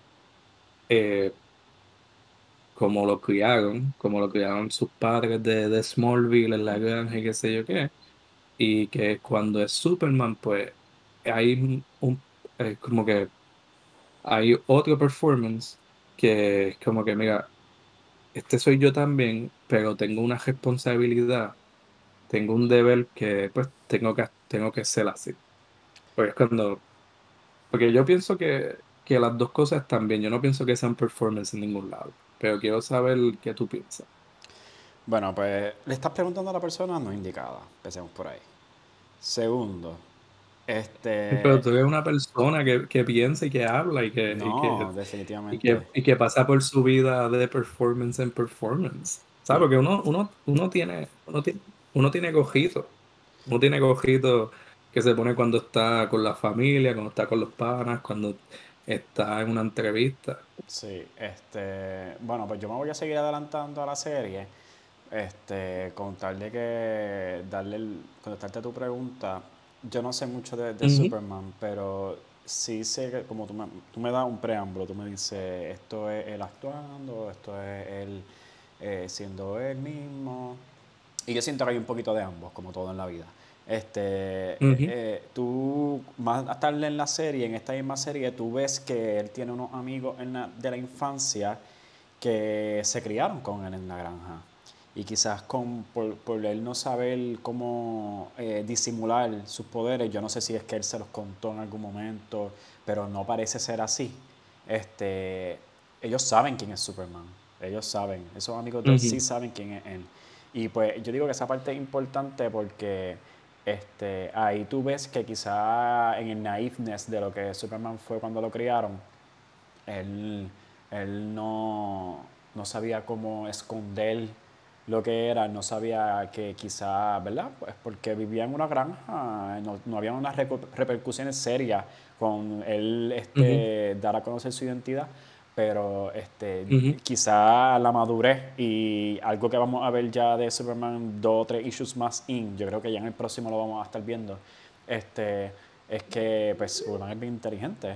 So, quizá él, este, eh, eh, él dice, mira, eh, yo conozco cómo relacionarme con los humanos, este, yo conozco lo que yo soy, quizás si yo pongo un poquito de esas dos cosas juntas, este, porque Superman parece, ¿verdad? Él, es un héroe y todo esto, pero tú puedes notarle lo humano a él, tú puedes notar cómo es que a él le gusta relacionarse con la vida en el planeta, Tierra y cómo es que él la aprecia. Entonces tú puedes ver que hay un juego de las dos y yo no, yo no dudo que él esté actuando un poco, no digo actuando, no, no, voy a decir actuando, vamos a decir que él está acentuando esa torpeza, acentuando esa, esa esa, esa mortalidad, esa fragilidad que, esa, que, que, son los humanos. Este, no sé si, mi, No sé si mi, mi, respuesta será correcta, pero este, yo creo que el mismo, la misma, el mismo cómic te enseña eso. Sí, sí. Este, pues sí, para dejar claro, pues eh, te preguntaba en base a lo que leíste, no en base al personaje en cualquier otro lado, eh, en base a estos 12 issues que leímos. Este, y creo que tienes razón, o sea, como que lo, o sea, por lo que yo digo que no es, un, algo performativo para mí, es porque eh, usualmente se, se asocia lo performativo, la actuación, con algo falso. Pero, pues por lo menos, pues por eso lo digo así, lo expreso de esa forma, pero a mi entender, o sea, como que toda actuación o sea, como que efectiva viene de un lado sincero, de un lado de verdad. O sea, como que, por eso yo pienso que Clark no podría actuar de esta forma, al menos que eso deep down fuese él. O sea, como que de la misma forma que Superman no actuaría so super, eso no fuese algo de él también. O sea, y, creo que, que como tú dices, eh, una persona puede ser ambas cosas. Una persona puede tener este sentido de responsabilidad y deber y esta fuerza, y puede ser esta persona humilde y, un poco ansiosa. O sea, como que un poco nerviosa, que no, que en verdad pues no lo pueden, eh, que yo no diría que a Clark lo pisotean, pero Clark es bastante, por decirlo así, sumiso, es bastante pasivo. O sea, como él no le, él no, Clark no tiene que ser escuchado. y y eso pues lo puede interpretar como debilidad, pero en verdad él está súper relax. O sea, él es ese chamaco de granja que no... O sea, que él está feliz con, con, el pedazo que él tiene de vida. Y entonces esa, ese contraste de lo que es Superman, pues yo lo veo como que pues, también tengo que ser de esta forma. Sea, porque esto, mis padres, además de enseñarme humildad, me enseñaron a ser responsable me enseñaron a, a, que tener esta cantidad de poder no significa, no se asocia para nada con control. O sea, o sea, no es como que pues yo tengo que dominar esto, yo tengo que, que estar por encima de todo el mundo, no. O sea, esta cantidad de poder tú la tienes porque tú tienes la crianza que nos asegura que tú la vas a usar de forma correcta. O sea, como que este, estos poderes no se le pueden dar a alguien arrogante. O sea, como que tú tienes que darle esto, no le puedes dar estos poderes a alguien egoísta. Claro, esto, esto ya está entrando un poco en lo que sería la creación del personaje. Eh, o sea, como que nos no estaríamos yendo un poco en lo metafísico. Pero porque hay una discusión durante toda la serie de lo que es poder y de cómo, quién lo debería tener y cómo debería manejarse. Pues como vamos a ver en uno de los últimos issues, eh, Lex, spoilers, Lex va a tener los poderes de Superman y pasan cosas malas across the board, en el sentido de que el cómic está diciendo Lex no merece tener estos poderes y no sabe usarlos, eso no los va a poder aprovechar. Y yo creo que esa temática está presente durante toda la serie y es bien importante para lo que es el personaje de Superman. Por eso eh, estoy de acuerdo en que él acentúa ciertas cosas de su misma persona, pero siguen siendo de una sola persona. O sea, como Clark Kent y Superman son la misma persona, solo que tienen ciertos elementos más acentuados. Y nada, creo que aquí estamos entonces en el último panel. Este, dime tú qué piensas de ese último panel. Eh, me, a mí me gustan mucho el, el fucking shirt reveal de, o sea, como que, que es clásico. Estoy cogiendo, me voy a cambiar, voy a suit up y que es para algo, y, entonces te lo ponen con un ghost, con groceries, con, con china y leche, con la bolsa de compa que se cae en el piso, es como que, y ese, y es un cliffhanger bastante bueno, porque te establece de que, mira, esto posiblemente es la última historia de Superman, porque es como que el, secreto, o sea, que Lois, que Lois no sepa la identidad secreta de Superman es una es, algo bien importante para lo que es la narrativa continua de Superman, porque siempre está ese juego de ella tratando de descubrir quién es él eh, y él buscando formas de esconderlo, que en el próximo issue eh, eh, vemos que él le da un tour, le da un tour del Fortress of Solitude. No, pero, llegamos ahí ahora, vamos a llegar ahí ahora. Pero me gusta eso que tú dices de, de esa, ese juego de gato y ratón, porque eh, durante el resto de los issues también como que se burlan de Clark Kent, que él siempre estuvo enamorado de Louis Lane y que Louis Lane no hacía caso. Entonces, este como que eso le añade al punto de que eh, esto se está acabando porque Luis porque Superman viene y, ya está revelando su secreto, como tú acabas de decir. Y este, al revelarlo, pues tú dices, pues, ¿verdad? Cuando uno revela un secreto, cuando el secreto ya no importa, este, cuando ya, ya no hay consecuencia eh, que sea, que valga la pena evadir. Y este, al él como, como revelar su identidad, nada más abre el paso para lo que sería el resto de la, de la narrativa en, el, en lo que quedan de los issues. Ahora vamos a ir para allá, vamos a ir a qué es lo que va a pasar después. Deja ver, no, sé, no sé si... Pero, este... Sí, no, que te, te, iba a decir que no tenemos que ir tan lineal, o sea, porque no tenemos que estar tanto tiempo en cada issue porque, ¿sabes? Porque en verdad pues sí pasan cosas importantes en cada issue, pero eh, por lo menos en este primero sí me gustó que nos quedáramos más tiempo porque están introduciendo muchas cosas. Ok. Pero, pero por ejemplo en este, para mí no hay, no hay tantas cosas esenciales, por lo menos que haya que estar eh, yendo así página por página. Ok. Está como que si, si hay arte que, que, te, que te gusta, lo compartimos. Eh, si hay algún momento que quieras discutir. O sea, como que lo que digo es que esta parte de estar, esta parte que la usa está más para ti. Eh, si la vamos a compartir, la compartimos, pero para que vaya, para que vayamos viendo a ver si hay momentos que nos gustan. Ah, pues sí, sí, me gusta, me gusta, me gusta lo que dices. Este, a mí, este, mi parte favorita de este eh, te voy a enseñar ahora. Esta imagen me gusta mucho, que es que te enseña mm. dónde es que vive ¿Dónde es la guarida del Superman? La guarida. la fortaleza. La fortaleza, exacto. Este, y ayer está explicándole a ella qué es lo que está pasando. Le dice lo de la llave. Esa parte creo que es bastante importante.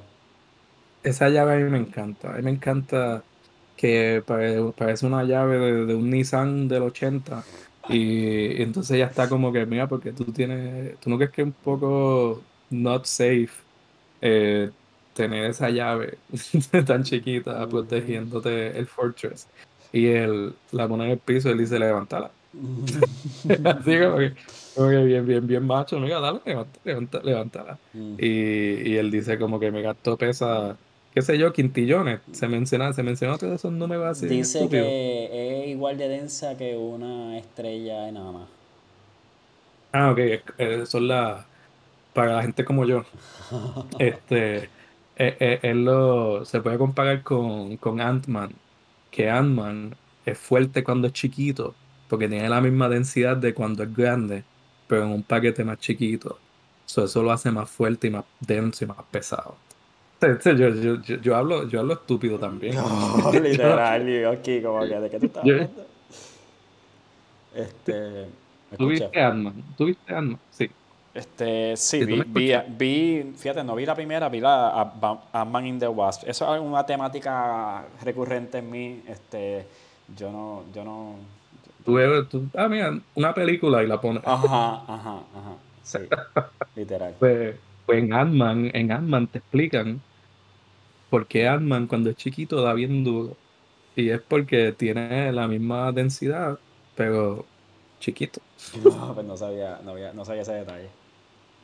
Este... Pues, el punto es que la llave es bien pesada. Ok, exacto. y, solamente Superman la puede levantar. Exacto, exacto, exacto. Este... Eh, va a empezar el tour. Eh, te enseñan muchas cositas, muchas referencias a historias de, de Superman. Aquí, aquí también este va a estar el, el Luis jangueando en el apartamento de la fortaleza. Parece que la fortaleza, Superman le hizo un apartamento al Fortress para invitados, aunque pues, todos sabemos que fue específicamente para Luis.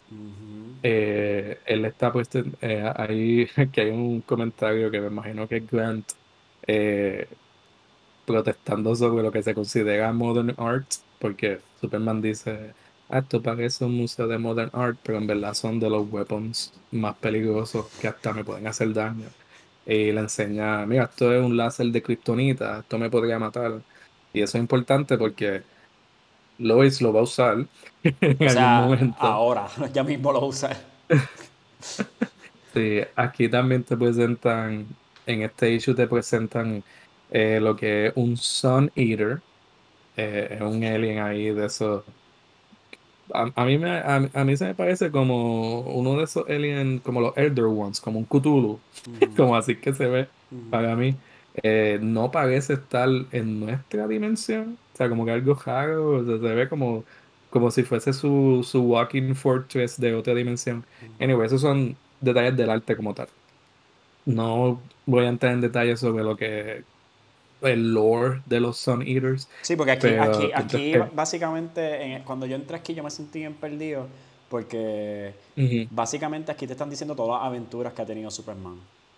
Y, y yo no conozco ninguna de ellas. ¿Entiendes? Como que me, están llevando al cuarto de Superman y me están enseñando todas estas cosas que yo en mi vida he escuchado de ella.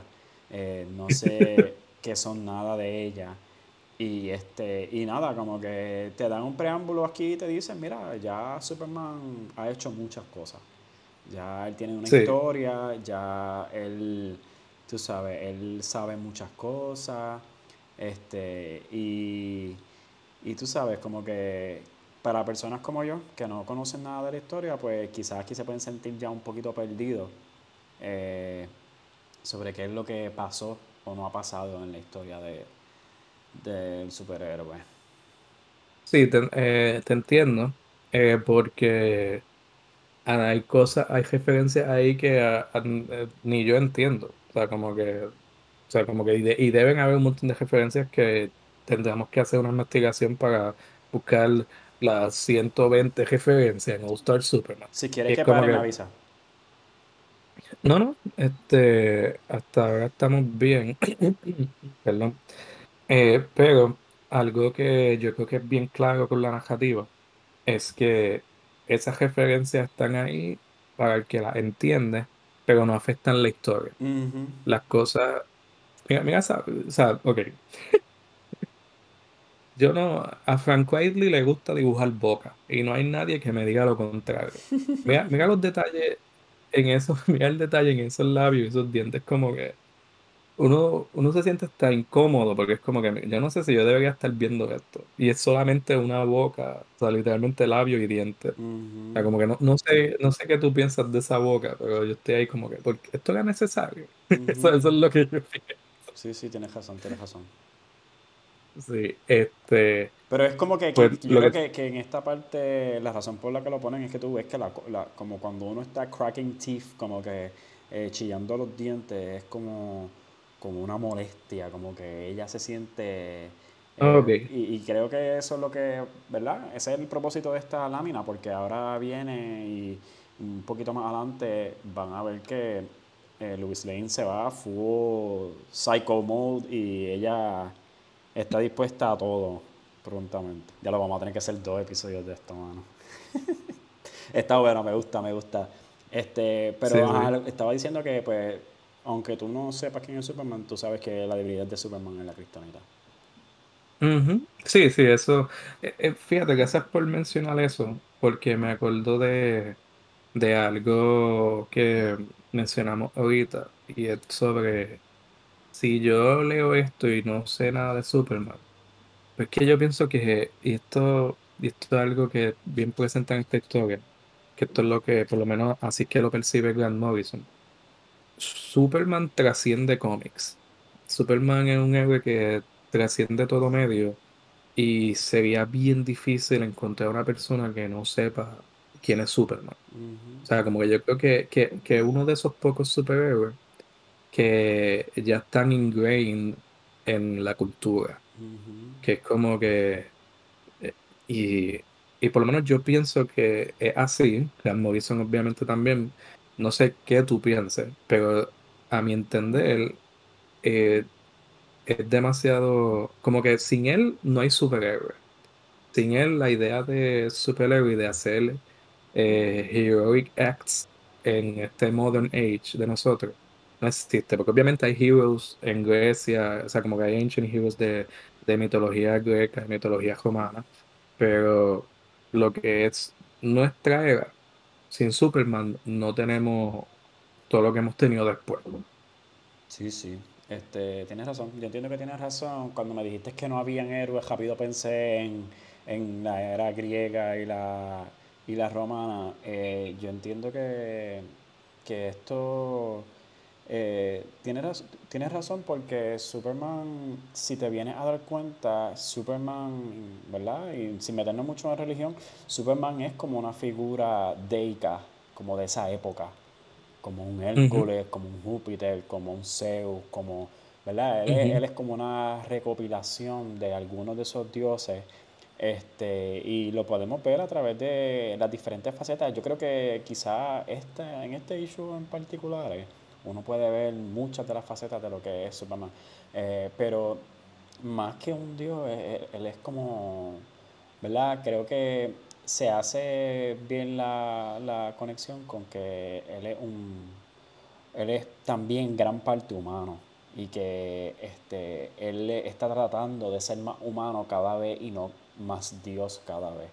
Este, que este, eso yo creo que es algo bien importante, particularmente en este issue, porque eh, nos deja ver cuál es la actitud de qué es lo que lo hace merecedor de los poderes a él versus a lo que tú dijiste ahorita, versus a otras personas que sí pueden tener los poderes, pero que no harían buen uso de ellos. Este, nada, aquí seguimos eh, con Luis este con su ataque de pánico está súper paranoica, te explican que es por unos gases ahí, qué sé yo, qué rayo. Eh, aquí vemos a un known Superman, el Superman desconocido. Eh, yo, yo eh, él dice algo importante, yo creo que es lo que dice nonsense, pero lo importante de él es que lo vamos a ver después. Y es el mejor review de toda la serie. y vamos a ver qué es la que con él. y Sí, porque creo que él le está haciendo una pregunta ahí. Déjame, ¿qué dice ahí? Ah, sí, es estúpido. Eso.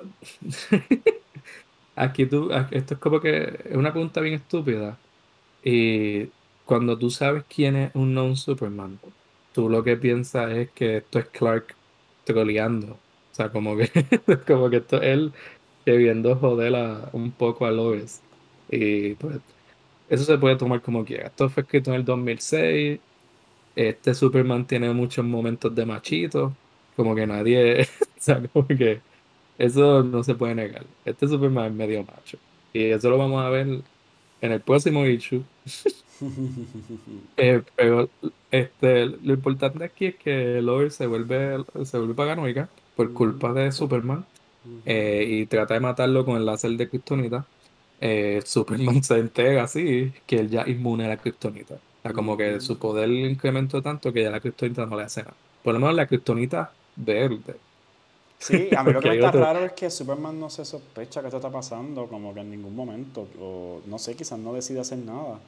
Como que, ¿verdad? Porque sabemos que Superman tiene los super sentidos y, y que, pero quizás él se siente tan cómodo con Louis Lane que él tiene toda su guardia abajo, quizás podamos decir eso, no sé qué tú opines.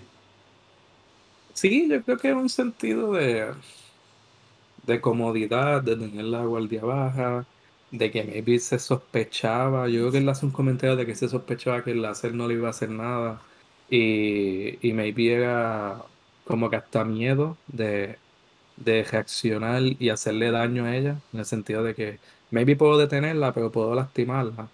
Maybe puedo esquivar esto, pero ya, eh, qué sé yo, el ataque le sigue dando a ella, ¿sabes? Puedo ver que él maybe estaba pensando eso, porque él, tu, él tenía tiempo para esquivarse eso, pero maybe está pensando que era más riesgoso para ella, aunque él mismo sí se da daño. Eh, pero también eh, durante este issue particularmente, Superman está como que bien aloof, está como que en la suya, él está como que flotando, como si estuviese high, como si estuviese, como si se hubiese dado un super hit. Este, y, y no sé, eh, por lo menos es una interpretación válida, pero no sé qué tan eh, cierta sea, que él está ajustándose a este super intelecto que se está desarrollando.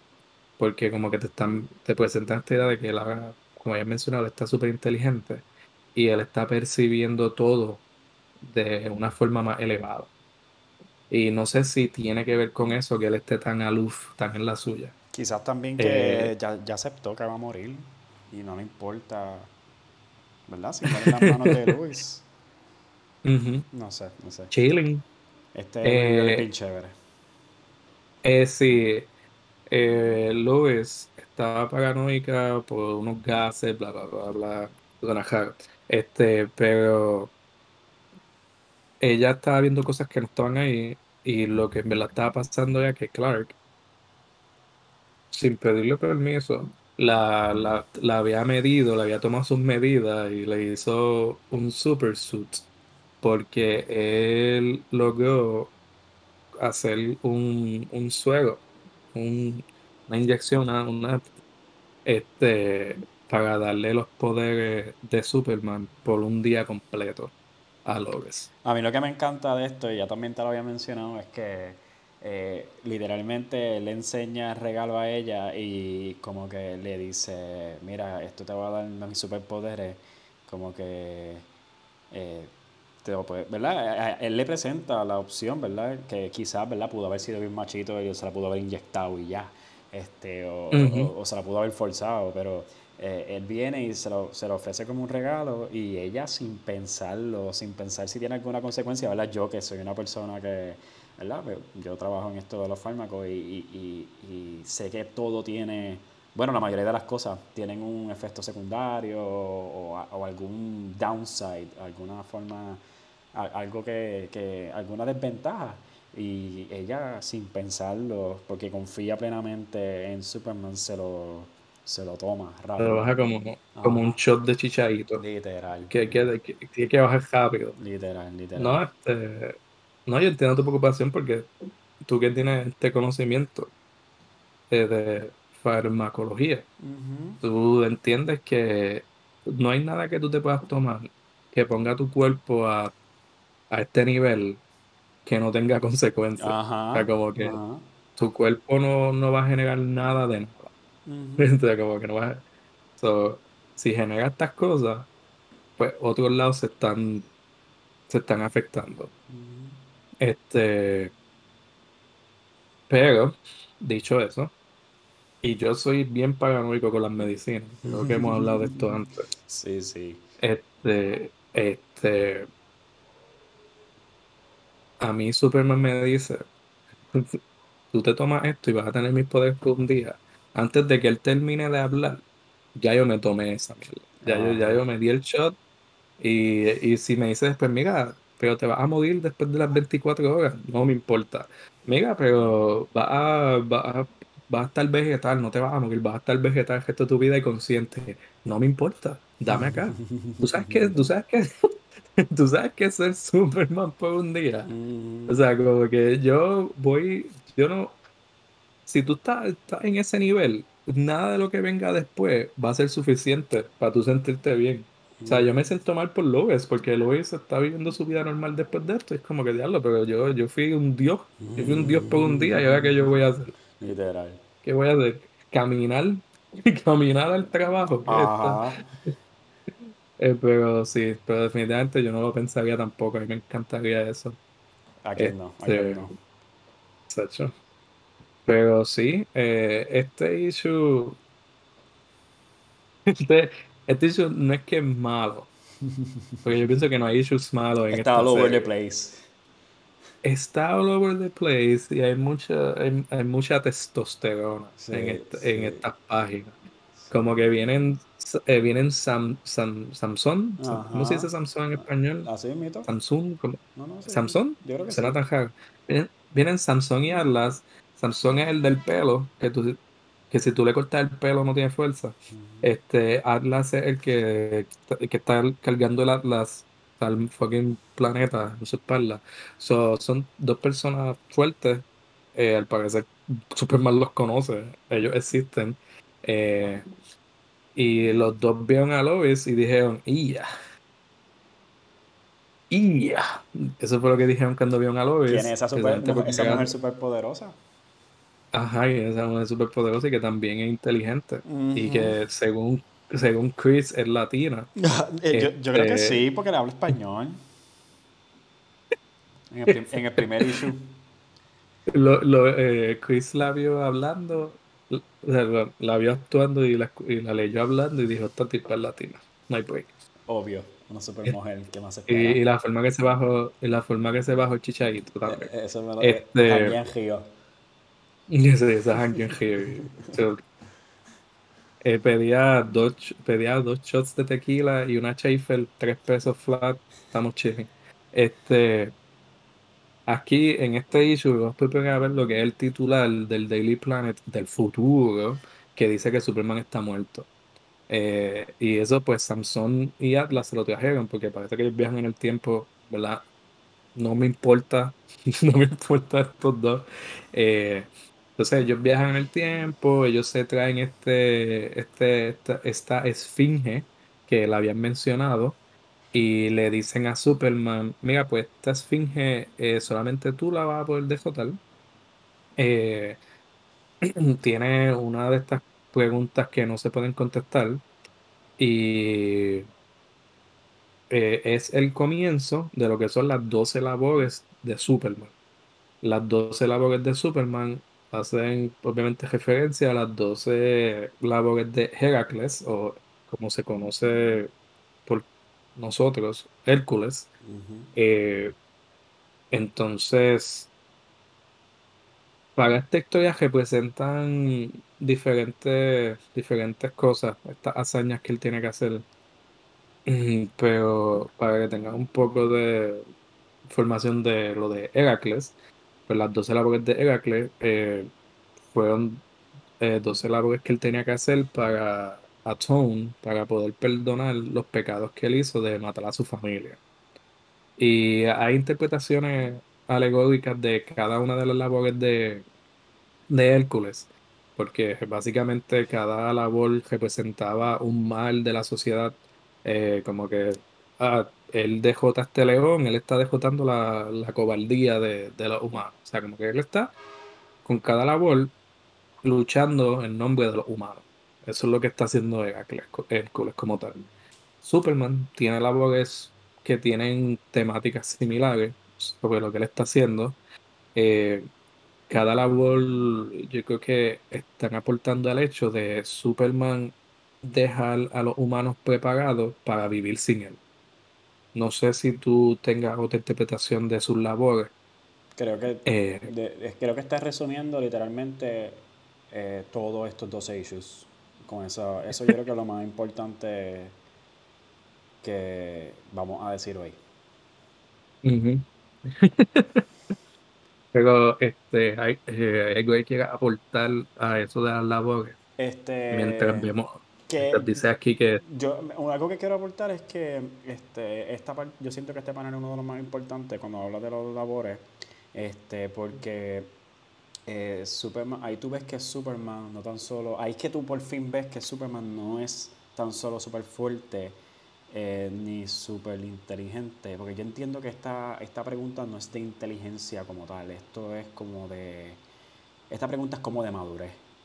Esta pregunta que le hace este, este Cell, que parece que nadie puede con él, este, eh, ¿verdad? Eh, tiene a, toda la vida agarrada, a la vida de Superman agarrada por las manos, que es Louis Lane, y este, él tiene que contestar una pregunta y ahí tú te das cuenta que Superman no solamente es súper poderoso ni súper inteligente, sino como que hay un, tipo de, no, eh, no, quiero decirle experience, eh, pero es como, no es inteligente, es sabiduría, la diferencia que hay entre esas dos, ¿me entiendes?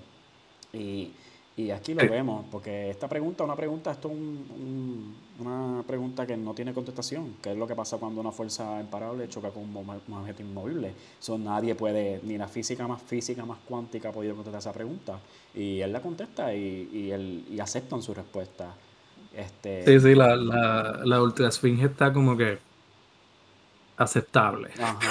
como que no, porque no, no es no es estás correcto, no es estás incorrecto, no es eso es lo que esa es la única contestación es esto es aceptable, porque es como que él, eh, la esfinge puede determinar que Superman consideró las opciones como que, que Superman hizo el ejercicio, él hizo el thought exercise, que es lo que esta pregunta, que eso es lo que estaba, entiendo que estás diciendo, que y con eso nada más, pues dale, vamos para allá. It's okay. Eh, Samsung y aquí otra vez tenemos a, Clark Kent super machito. Eh, bueno, pero para, para, para, para, ser justo, ¿verdad? Estos dos idiotas llevan todo el episodio como que molestando a Superman, tú sabes, como que mucha paciencia ha tenido.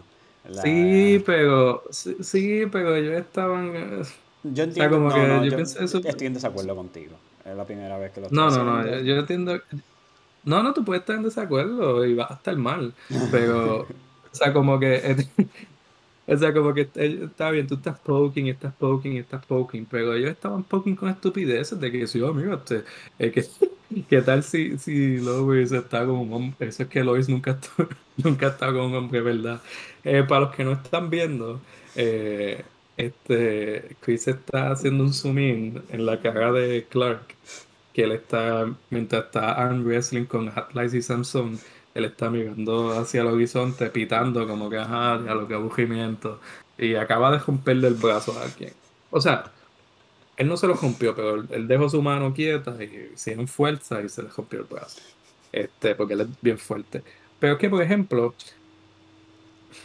esto, o sea, como que está esto es la historia de Superman, pero tú le estás quitando todo agency a, a Lois en esto que que en esto uno de los aspectos que yo siento que la edad del cómic se ve, porque este Grant Morrison ha crecido mucho desde entonces y yo no lo veo él escribiendo esta dinámica. Yo no, yo no veo, yo no veo a ella escribiendo esta dinámica ahora en el 2022. No, pero estoy de acuerdo, pero yo creo que incluso para como lo pusieron para el 2006, que era cuando todo se valía, yo creo que está bastante comedido ponerla a Superman tan calmado a través de todo el episodio cuando estos dos están, ¿verdad? Molestando y molestando y molestando y molestando. Y todos saben, o sea, Louis Lane le juega el jueguito como que le ríe un poco y qué sé yo, pero no es que, o sea, Superman todo este tiempo está seguro de que, ¿verdad? De que Louis Lane y él son, son los, son, son, punto, son. Sí, sí, sí, no, él, él, él, él para dejarlo claro, como que él no piensa que esta gente se puede llevar a, a, lo, a los como que, y yo no lo veo como que, o sea, creo que se puede interpretar, pero yo personalmente no lo veo como que él está tratando a Lois como su propiedad. como que eso no se ve en ningún momento.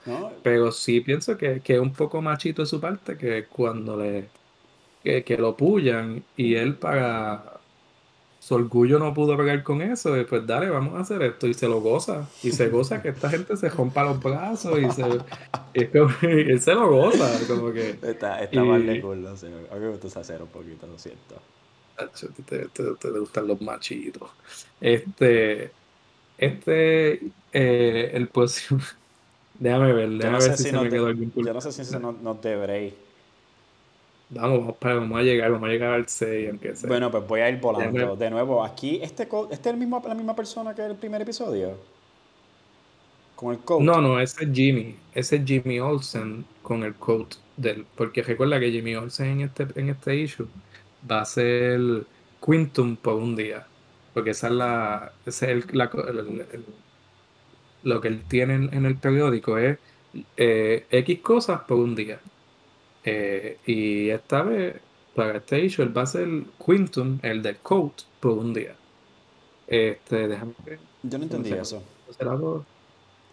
Sí, no, es que se parecen un poco, pero este, uno es Quintum y tú vas a ver a Quintum que se va a ir en un viaje con unos aliens ahí bien raros y le deja las cosas. Ahí lo, sí. Este. Déjame ver. Este, este issue es más para es más para eh, presentarte la relación, lo importante que es la relación entre Jimmy y Clark. A mí me gustó, a mí me gustó mucho este issue, déjame aclarar eso desde ya. Sí, es un issue que yo siento que funciona solo, funciona bien aislado. Es una historia que no es muy complicada. Te presentan a Jimmy Olsen haciendo cosas por ahí al gavete, hay una situación donde Superman tiene que ir eh, encuentran lo que es Kryptonita Negra, que viene de algo que llaman el Underverse, que es como un universo que está por debajo de nuestra realidad. Otros de esos inventos que no tenemos que tratar de entender. es un este, cómic, es un cómic, no, esto no es un libro de historia. Sí, pero como el Underverse, pues la gravedad es tan fuerte que crea cosas súper densas y, y, eso pues terminó creando una Kryptonita negra en la Cristonita Negra, lo que hace es que convierte a Superman malo. Lo convierte malo. Y Superman es tan fuerte que él está conscientemente peleando con esa maldad. Y tú ves que se está, aguantando. O sea, como que. Porque en verdad, él, si tú lees todo, el libro, este, nada, eh, lo que estaba mencionando es que Superman es tan bueno que aún con esta Cristonita pero literalmente la reacción es, te voy a hacer malo, te voy a hacer lo opuesto a lo que tú eres. Vas a ser egoísta, vas a ser, vas a ser este, violento, agresivo, todas estas cosas. Eh, pero también tiene como que una resolución bastante cómica porque es como que lo que va a hacer es que va a ir perdiendo poder mientras más cosas malas haga. Que después va en línea con los temas que hemos visto desde el principio, de que eh, personas que no se merecen este poder no lo van a tener. Y entonces como que lo opuesto a Superman es que pues hace estas cosas, pues pierdes poder. En vez de tener el poder para hacer las cosas bien, pues va perdiéndolo poco a poco. Eh, te establecen que la compañía de Quinton ellos tienen un montón de anti-Superman este, measures. ¿Estás viendo, puedes verla, ¿verdad? Sí, sí, sí. Eh, te, enseñan que hay un montón de cosas para encargarse de Superman. Eh, ninguna de ellas funciona porque es Superman. Eh, pero entonces Jimmy menciona, mira, tú me habías dicho algo de Doomsday, del Doomsday whatever. Doomsday es un villano de los cómics, para que sepan es un villano de los cómics que es el que mata a Superman. Él mata a Superman, el cómic se llama Death of Superman, y ellos se van a los puños. Y la pelea no se acaba hasta que Superman mata a Doomsday y luego se cae muerto, o sea, como que colapsa. Y, es una buena historia. Acabo de darle el final, pero el nombre del cómic te dice lo que va a pasar. Y esto es una historia de los 90. Eh, pero entonces, está esa pequeña referencia de Doomsday ahí. Eh, Jimmy se inyecta el Doomsday Serum, se convierte en Doomsday, pelean, lo logran detener porque Superman se está poniendo más débil porque está haciendo, está haciendo cosas malas. Y es bien, para mí es bastante gracioso que cuando se acaba la pelea, eh, hay unos bystanders que hablan con Superman y dicen, adiante, gracias, gracias por detener, había un monstruo aquí que estaba rompiendo todo y nos salvaste, que es como que no importa que la gente vea a Superman como que él, héroe en la situación. A mí me gustan mucho estos episodios porque para mí Jimmy es uno de los personajes más relatable que hay en todos estos issues. Porque él es como un humano normal, ¿verdad? Que sé yo, trabaja con él. No, yo no lo conozco muy bien, pero sí sé que él es amigo de Superman. Y este, además de que es amigo de Superman, es bastante inteligente. Este, Entonces, eh, él está dispuesto a ayudar a Superman en todo. Y este, uno lo ve y esta, yo siento que esto es quizás uno de las... Esta, esta quizás sea la parte más importante de esto, como que él conoce eh, eh, él siendo un humano, ¿verdad? Puede, puede hasta sobrevivir un encuentro con un Superman totalmente endemoniado y es como que eh, está bien interesante. Pues, la idea de que, pues, el gelos que yo tengo para llamar a Superman es indestructible, o los uso de escudo. y pues también mucha gente quizás vea esto y dice, diablo, pero ese Superman está débil. Y es porque hay que acordarse Superman no quiere lastimarlo. Solo está haciendo todo para que aún este evil version de él se aguante. Porque si tú te fijas, nadie estuvo en peligro. Ninguna persona salió ni siquiera lastimada durante todo esto. Y eso, y eso me acuerda a eh, un paréntesis súper corto y rápido. Eh, Hulk. Todo el mundo sabe quién es Hulk. Yo voy a seguir pasando por aquí. Este, Sí, ah, antes que. Eh, bueno, sigue, sigue, sigue. Este, Hulk. Eh, hay un personaje que se llama Amadeus Cho, que es un super fan de Hulk, porque Hulk en los cómics siempre se ve como una amenaza, se ve como un monstruo que en cualquier momento puede hacer un montón de daño, puede destruir todo, bla, bla, bla, bla, bla.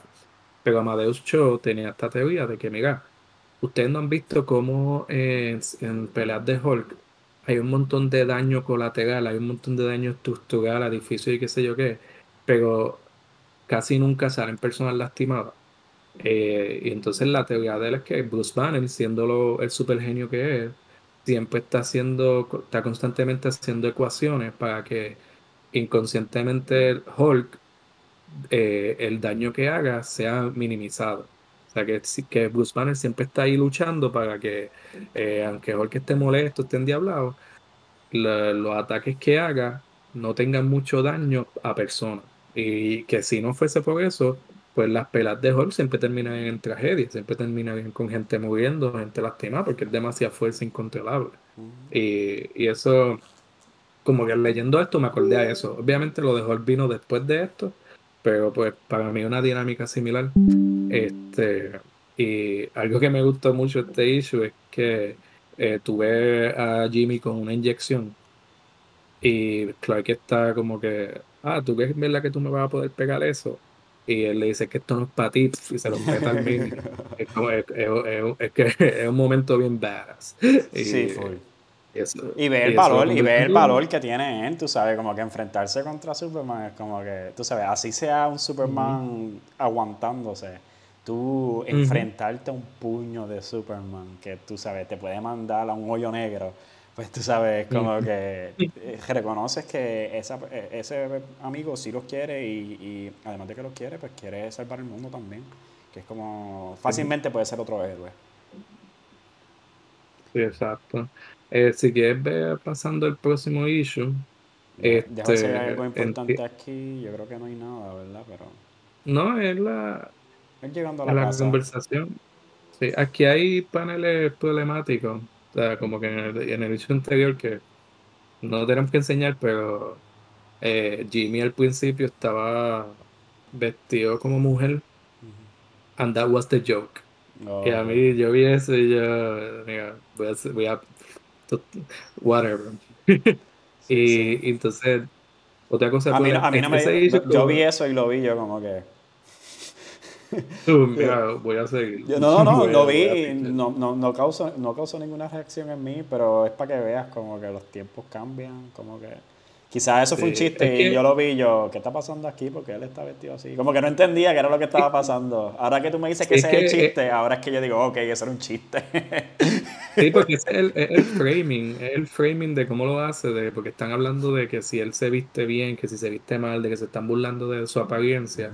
Y entonces, de momento está el reveal y él dice, ah, yo no sé cómo está te decir que yo no me sé vestir, y él está vestido como una mujer. Y es como que Ajá, that's the joke, un hombre vestido de mujer, y que, que, que es bien... Es bien, bien, bien guapa, bien guapa, bien sunshine. bien guapa y, y hasta SNL, lo que es Saturday Night Live. Ellos hacen eso todavía de vez en cuando, como que, mira, por favor. Wow. Sí. Y entonces aquí vamos a llegar, llegamos a mi issue favorito de toda la serie. Eh, Lex dejándole saber a todo el mundo que él tiene más grande en todo el universo. lo meten en prisión y él está sonriendo, súper feliz. Y Clark Kent lo va a entrevistar en prisión. Este, te iba a decir, antes de que es, eh, hablemos de este issue, te envié una foto. No la había, no la había, eh, no la había abierto. Ok. Pero déjame eh, si puedes compartir esa foto. Ah. Para que la gente pueda ver.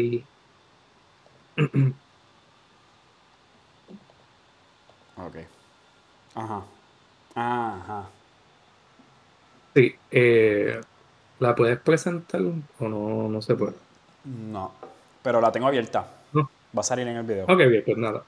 Ok, eh, nada, la, lo que me gusta mucho de esa imagen es que te deja ver súper claro y cómo el artista Frank Whiteley ah, se acerca a dibujar a, Clark versus cómo dibuja a Superman.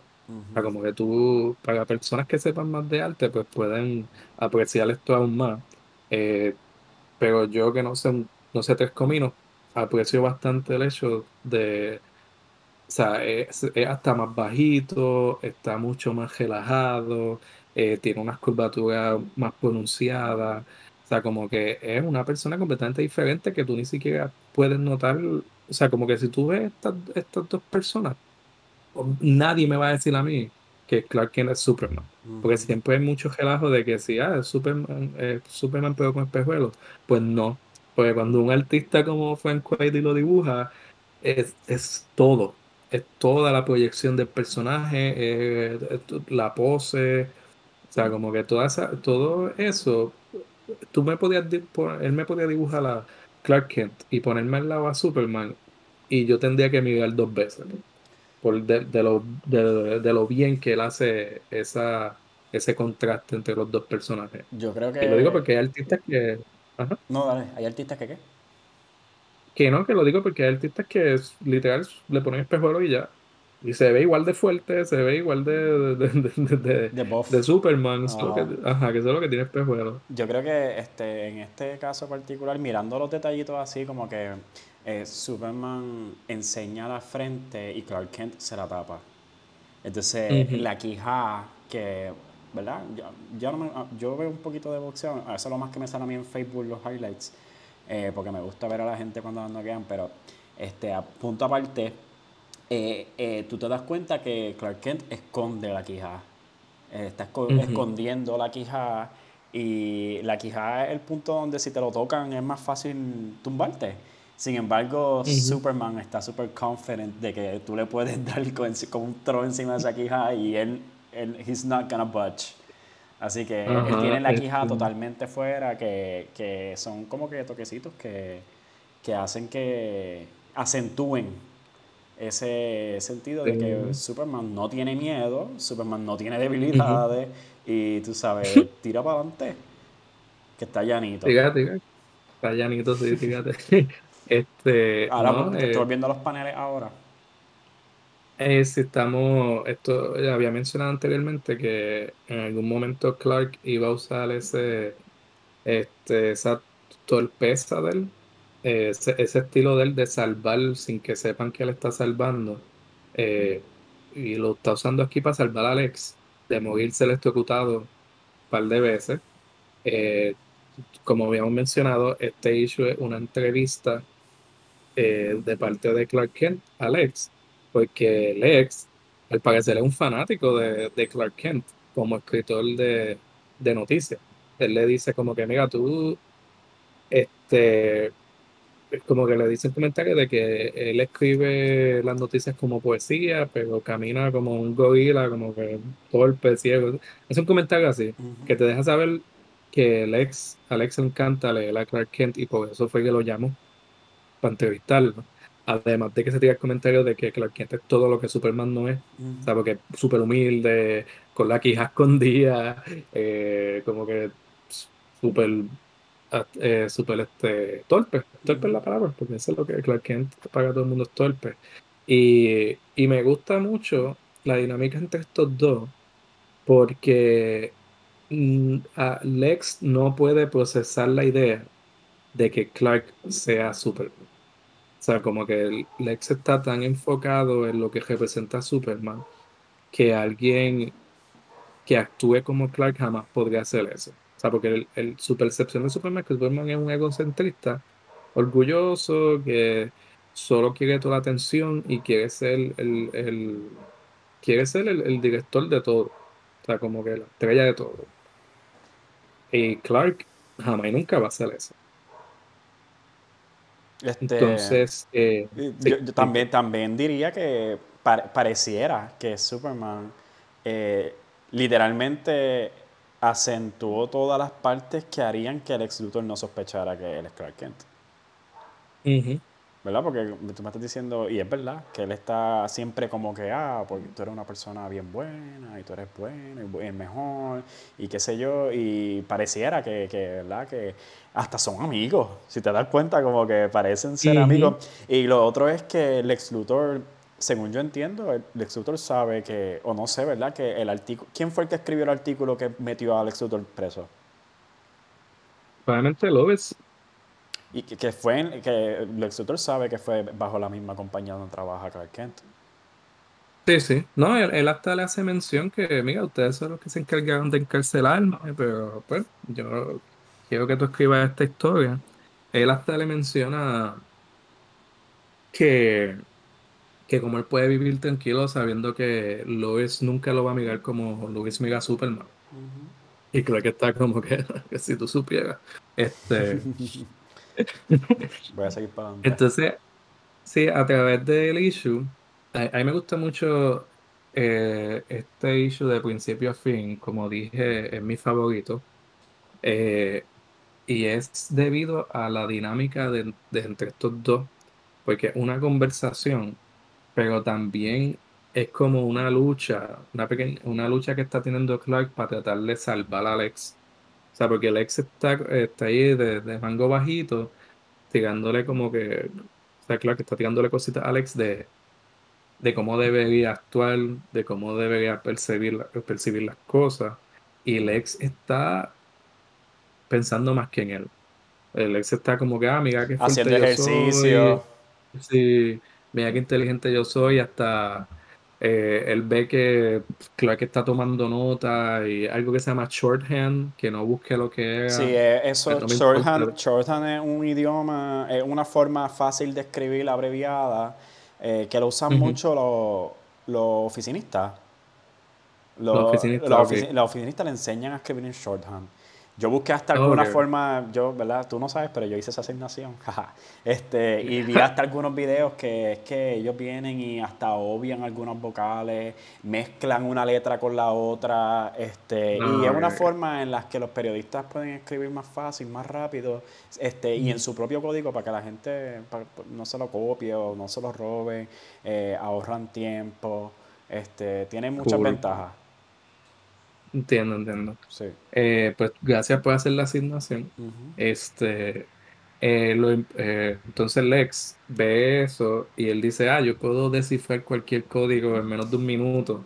Y claro que está como que, mira, es short. o sea, no tiene nada complicado. Y entonces que Este, pues entonces, Clark está aquí tratando de traerle un poco de humildad a Lex y Lex solo está enfocado en dejarle saber lo genial que es él y lo malo que es Superman. Que esta es la discusión que resume la serie, que es Lex piensa que él podría cure cancer si no fuese por Superman y que estaría todo el mundo viviendo en una utopía si no fuese por Superman. Y Clark está como tratando de decirle, ok, pero ¿por qué tú no has hecho nada de eso? O sea, como que Superman no interviene en las cosas de los humanos. O sea, como que pegó el usted diciendo de, de, por decirlo así, de mango bajito. No, literal, literal. Eh, no, sí.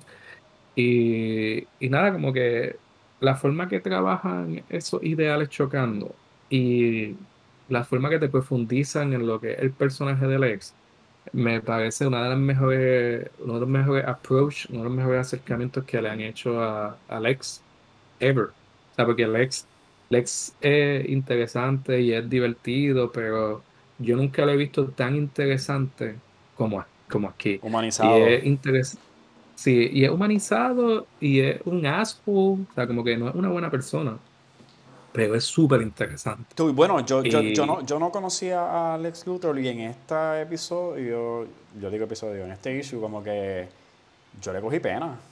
Yo como que porque él está ahí, como que él no parece tan malo. Y de nuevo, viene desde mi punto de vista de que yo no conozco a Lex Luthor, pero como yo veo a Superman dándole un chance, y yo quiero darle un chance a Lex Luthor, ¿me entiendes? Esa fue la dinámica que yo, que yo percibí en este issue como tal. Como que yo lo veo haciéndole las preguntas y lo veo como que, mira, pero ¿por qué tú no haces esto? Entonces, de hecho, veo a, a, a Alex tratando bien a Superman. Y yo digo, pero este tipo es malo. En verdad, él haría todo esto si Superman no existiera.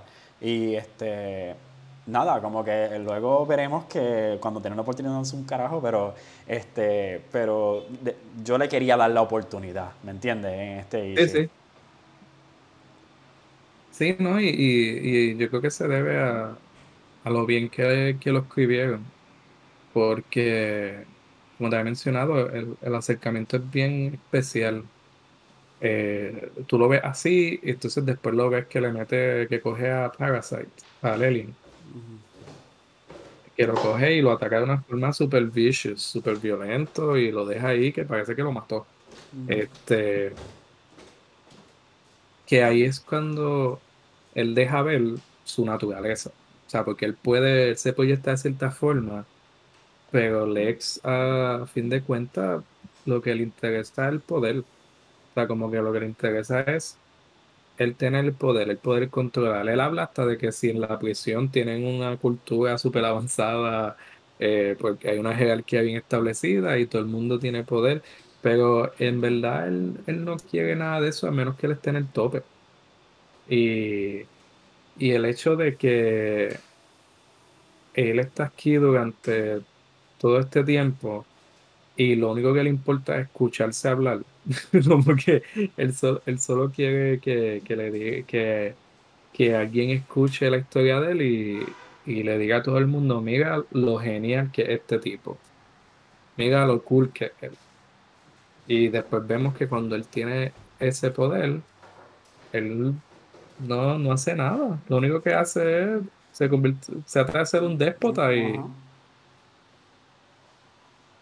eh, y él, este, no sé si estás de acuerdo, yo entiendo que él representa, bajo su percepción, lo, lo más humano que un humano puede ser. O sea, como que lo, lo, mejor que un humano puede ser. Porque él lo, él lo tiene en un. Como que él lo mide de forma cualitativa. Decirlo así. Lo mide de esta forma de que mira lo inteligente que yo soy mira lo fuerte que yo soy, mira todo el dinero que yo tengo. O sea, esto es lo más que un humano puede ser. Pero Superman, por otro lado, que tiene todos estos poderes, para él lo más humano que puede ser, es lo humilde que es él. O sea, como que lo mucho que he cares for people, lo amable que es él. Este, en estas páginas vemos también lo que hemos visto durante todo el tiempo, que que quien se está haciendo el pendejo, pero está salvando, está salvando a Alex de ataque y de que lo maten y qué sé yo qué. Porque eso es lo que él siempre está haciendo. Él siempre está en ese mood de salvar. Eh, Aquí lo hace muchas veces. sí, en este issue es donde más lo hace. Eh, y, por eso me gusta, porque a mí me encanta ver a, me encanta ver a, Superman salvando gente sin que se den cuenta que él, como que es una de las, para mí, de las cosas más entretenidas que uno ve que pueden hacer con el personaje. Como que él de ahí en la, en la, en la fichadera, pero salvando gente súper cool. No, y también lo, eh, gracioso de todo esto es que como que este tipo, Lex, eh, está en la cárcel y él dice que va a ser la persona más grandiosa del mundo si tuviese todos los poderes. Entonces tú ves que Clark Kent le está dando la oportunidad, sin embargo, Lex Luthor no le da la oportunidad a la gente en la cárcel. Como que él trata a la gente en la cárcel como gusanos, literalmente. Como que eh, para él, para él este, la gente en la cárcel son este, sus súbditos y, este, y nada, como que para solamente una herramienta en su plan maestro, digamos. Y él quiere volverse el emperador de la gente en la cárcel. Que ya tú como que ves que, mira, el tipo no va a dar mucho cuando, te, cuando logre el poder que él dice que quiere tener. Sí, no, no, va, eh, eh, como que ya para el final de, de, este issue te dejan claro que eso no va para ningún lado. Que en verdad esto no, no hay una, la conversación no va a tener fruto. Lex tiene esta percepción de lo que es ser bueno y Superman tiene una, son bien diferentes y no va a haber un justo medio. O sea, como que no, no van a tener un punto donde no van a tener un punto donde se puedan encontrar porque Lex es esencialmente violento, esencialmente como que egoísta y pues Clark no lo ve. Clark como que está en el lado de, de, la paz y de, y de ser bueno, de, hacer, de ser, tener hazañas de amabilidad. O sea, porque amabilidad y esperanza es lo que van a mantener, es lo que van a mantener el mundo bien. O sea, como que eso es lo que él siempre ha representado. Pues nada, aquí él, eh, está enseñando su... Eh, se te das cuenta que él en verdad estaba preso y que él estaba en la cárcel, pero él en verdad ya tenía todo eh, cuadrado para escaparse cuando él quisiera. Él simplemente estaba con la falsa de que estaba en la cárcel. Sí. No, y, ahí, este, ahí vemos a Clark desesperado, como que se molesta con, con Lex, le dice, mira, pero tú, tú no entiendes que te vas a morir. O sea que aún después de todo esto, como que vemos, vemos a Clark Superman perder un poco de, control, pero es, de esta, es por la preocupación, es como que él, mira, pero, o sea, tú no entiendes, no importa todo esto, porque si tú sigues por aquí te vas a morir. O sea, tú, you're just gonna die. y esa preocupación a mí me parece súper chula de parte de Clark cuando está lidiando con su peor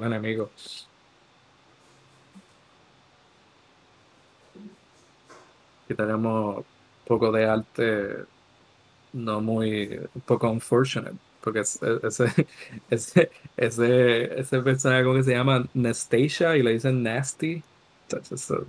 Yo no sé quién. Ese 2000, ese 2000, una creación para este cómic. Este, ok, ahora vamos. Ahora no, ya mi está favorito de la serie. Vamos a verlo. Sí, sí.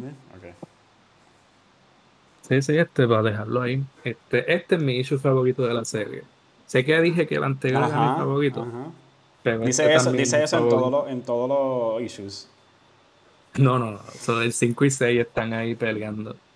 Este, sinceramente, esto es un issue que no hay mucho que nosotros podamos explicar de lo que pasa como tal. Yo siento que más que cualquier otro de los issues de la serie, este es uno que es mejor si lo lees. Si, quien, si te interesa, pues ve y léelo porque nosotros no le vamos a hacer justicia. De nuevo, este es el 6 de All Star Superman.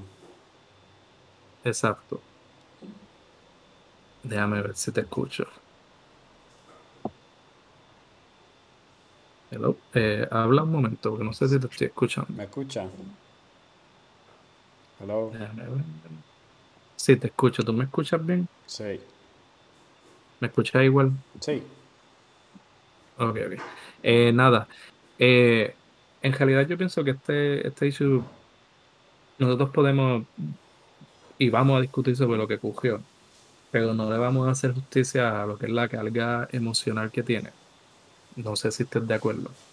Eh, sí. Ok. Eh, pues básicamente, el, lo que se conoce como el Superman Squad, que son Superman, diferentes Superman de a través del tiempo, pues viajan al pasado, cuando Superman todavía joven, acaba de empezar en Metro, eh, de estudiar, de trabajar en Metrópolis, y todavía no sabe si se va a mudar. O sea, él está estudiando por allá, y no sabe si se va a mudar, y we know que eventualmente se va a mudar. Este, pero él está en ese momento de su vida todavía está, estudia por allá, pero vive, vive en Kansas, en Smallville con los papás. Y janguea por acá. Como aquí vemos lo que había mencionado Chris, que sus amigos de la infancia saben que él es Superman. Eh, él se lo compartió a, Pete, a Pete Ross, pero no se lo dijo a Lana Lang, que Lana Lang era su novia de high school. pero ella sabe igual porque ella no es bruta. Hmm. Eh, no, voy a preguntar cómo fue que se enteró.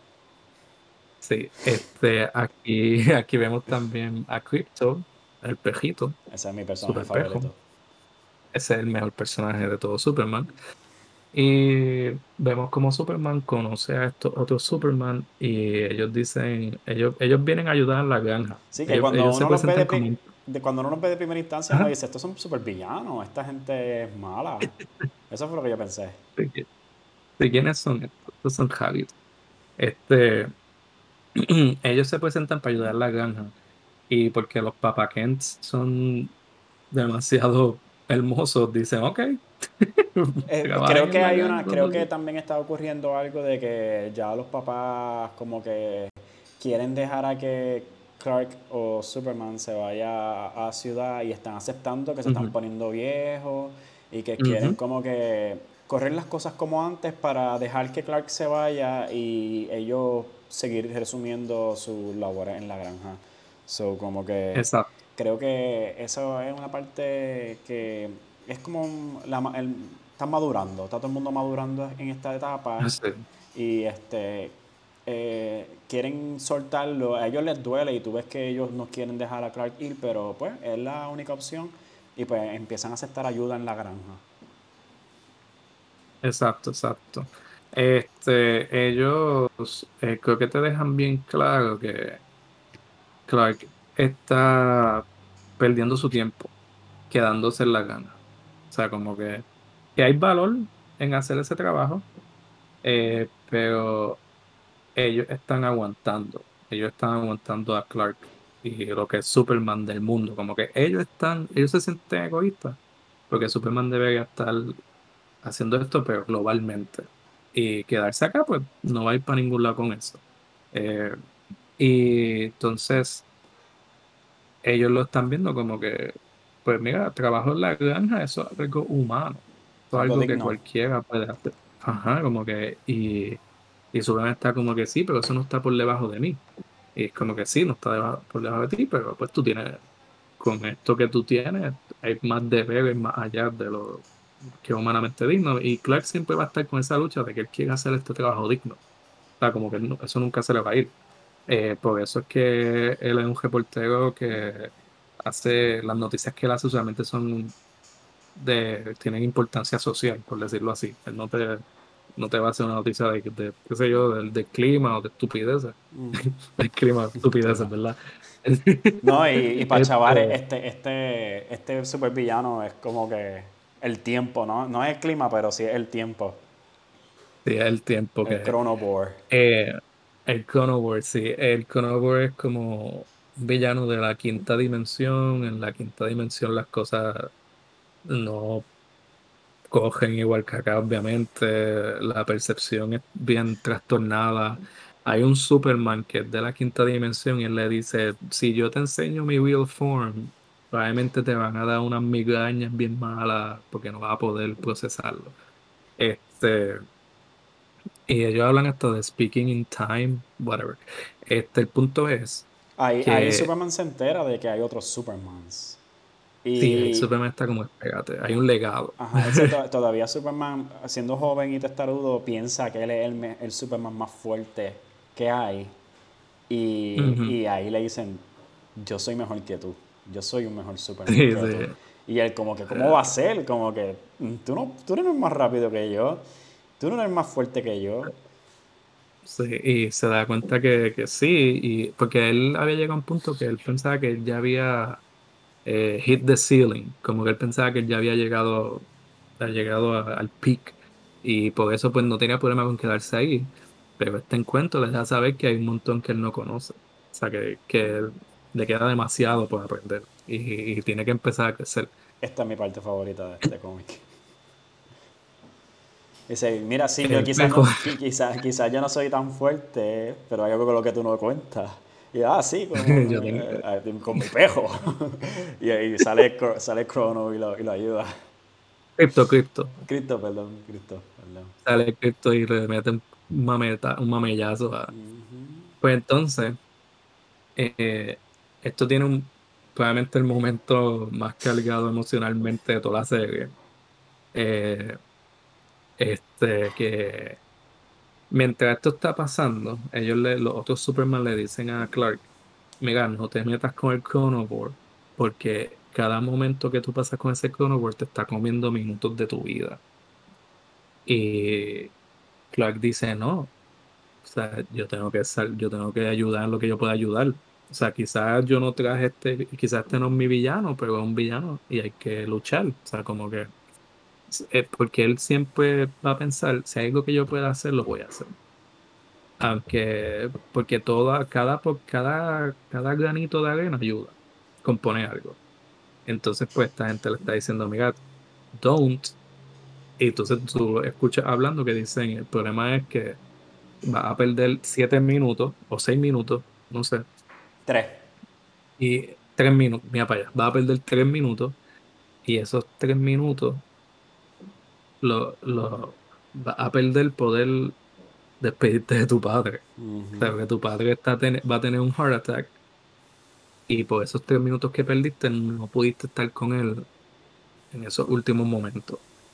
Y este, él se da cuenta porque deja de escuchar el heartbeat del papá. Y eso es instantáneo.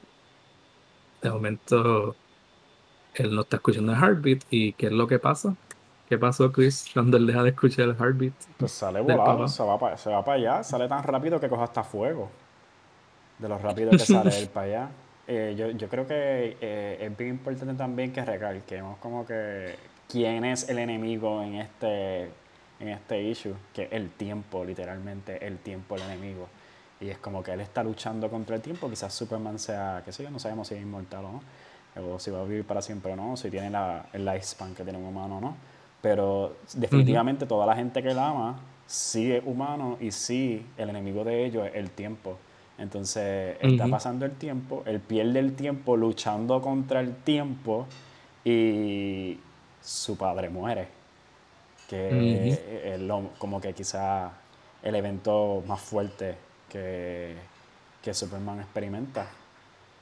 Este, Y pues que esa gente viajó en el futuro para, para tratar de ayudarlo y, y darle un break para que él pudiera apreciar ese momento. Y pues, eh, siendo el joven testarudo lleno de testosterona y de que nadie me puede decir qué hacer, que puede ser un niño de 19, 18 años, que quizás era lo que tenía Superman en ese momento, pues no quería escuchar a nadie, quería salvar el mundo y se olvidó de que el tiempo se acaba. Ok, pero entonces tú, tú sí piensas que fue algo infantil medio machito que él quisiera pelear las malas con ese villano. O sea, yo siento que, ¿verdad? Como que él estaba, él estaba diciendo, este es mi universo, yo tengo que salvar al universo, este, tengo que salvar a la gente, a mi, granja, porque el, el, monstruo ese está en su granja. Y él es el tiempo el que está dañando su granja. Y él dice, este es mi porvenir, y no está escuchando a nadie, él lo sabe todo, ¿no? En ese momento, no sé. Y yo creo que hasta los mismos, no es que yo lo piense, es que hasta los mismos amigos que vienen del pasado se lo, se lo quieren decir, se lo están diciendo, como que mira, no pierdas tu tiempo, como que, ¿qué estás haciendo? Nosotros podemos encargarnos, ¿no?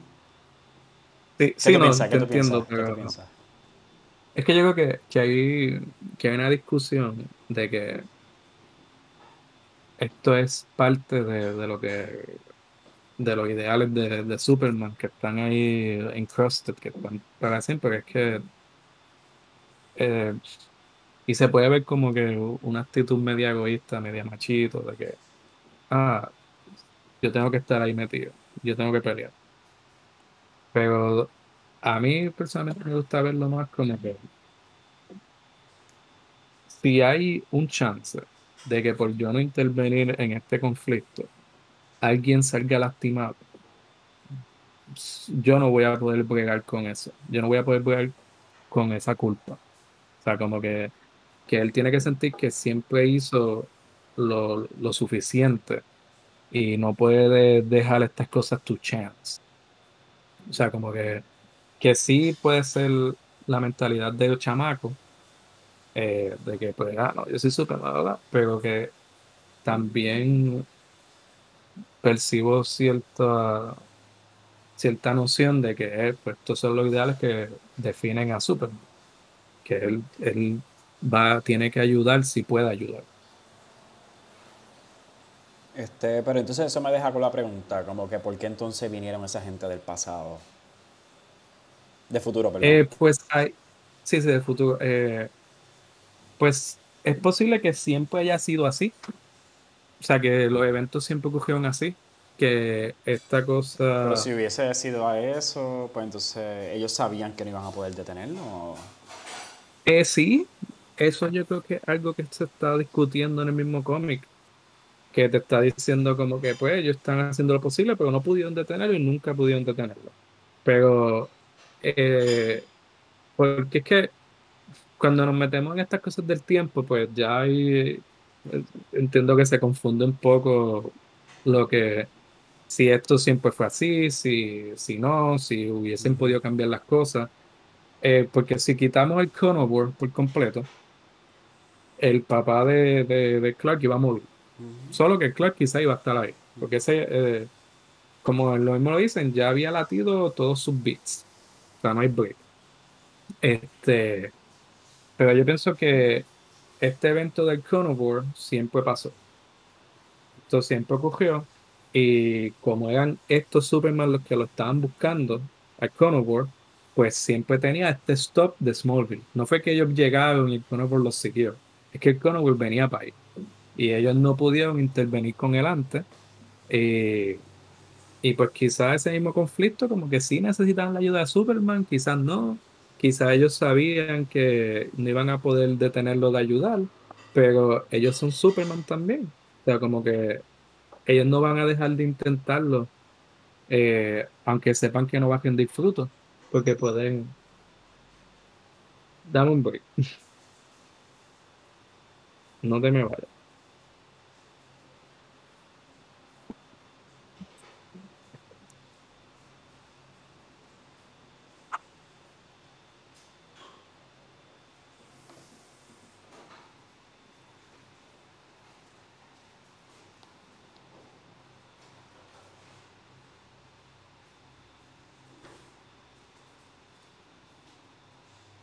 Hello.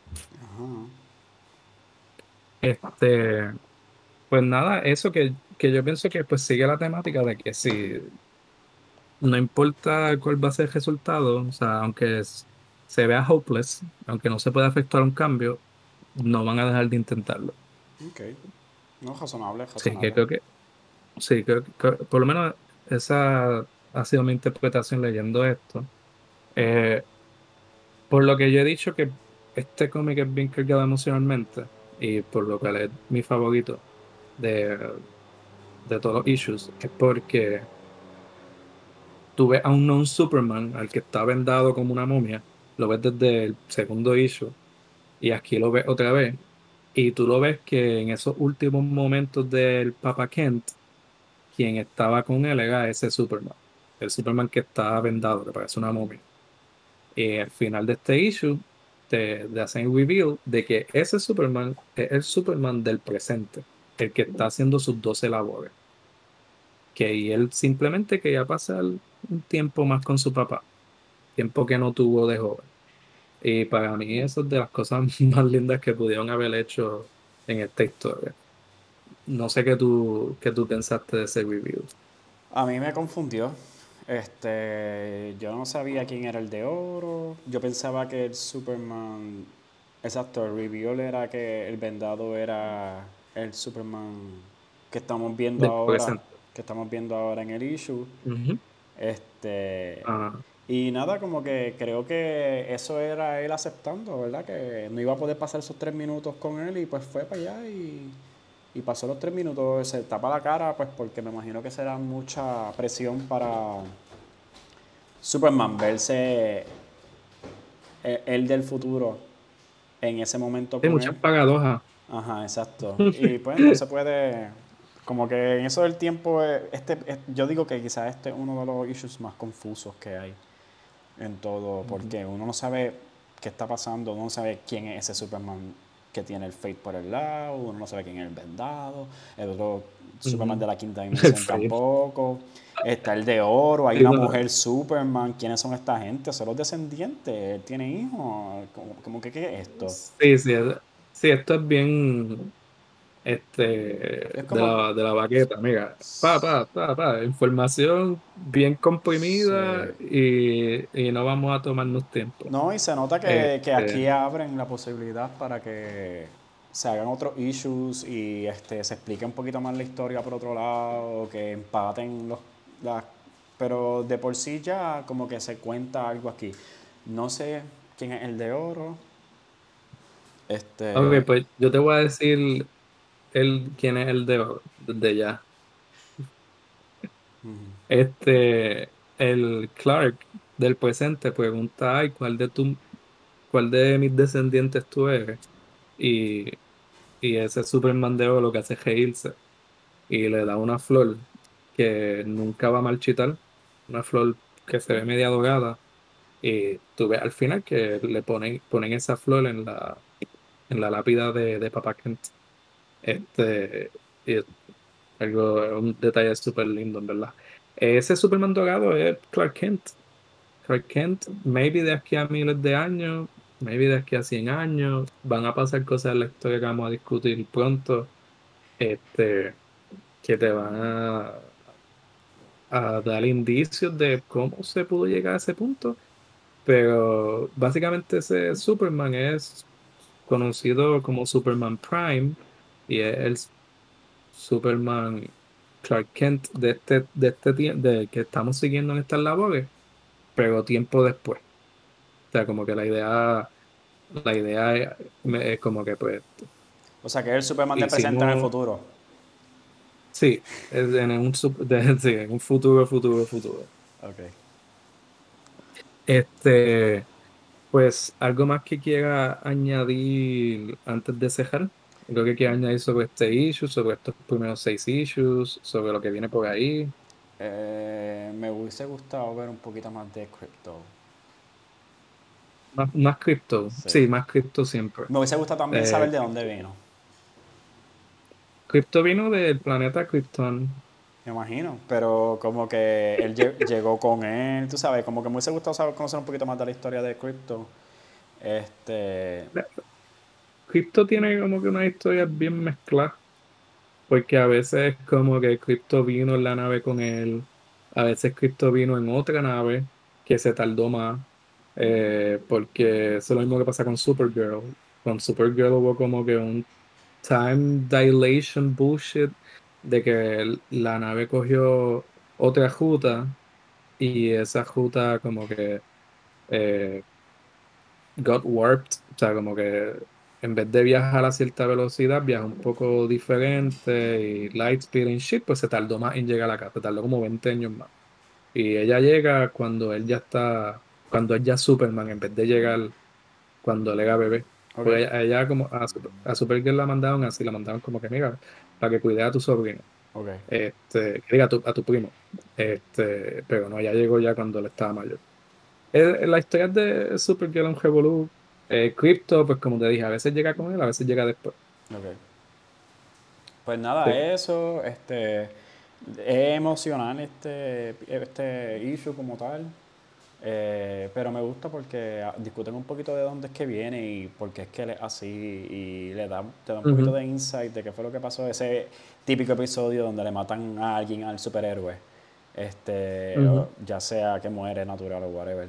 Pero como que siempre ese episodio como que te deja saber dónde están, dónde están los sentimientos del héroe y, y que y lo, humanizan. Siempre utilizan este episodio para humanizarlo y para revelar los motivos de él. Y pues creo que lo logran muy bien en este episodio, en este issue. Perfecto, perfecto. Este, pues en verdad yo creo que ya yo dije todo lo que quería decir estos primeros seis issues. Eh, los próximos dos issues no son de mis favoritos, pero creo que a ti te gustaron mucho. Creo que. Sí. Pero, eh, pero yo creo que mi problema es que estos, estos dos que los preceden, para mí son tan buenos que cuando voy para el Revolu que viene ahora, estoy como que, ok, este, cambio, este cambio fue, fue demasiado. Sí, sí. Eh, pero, pero, o sea, como que hasta el issue más malo de esta serie es bien bueno. Sí, no. no hay break ahí.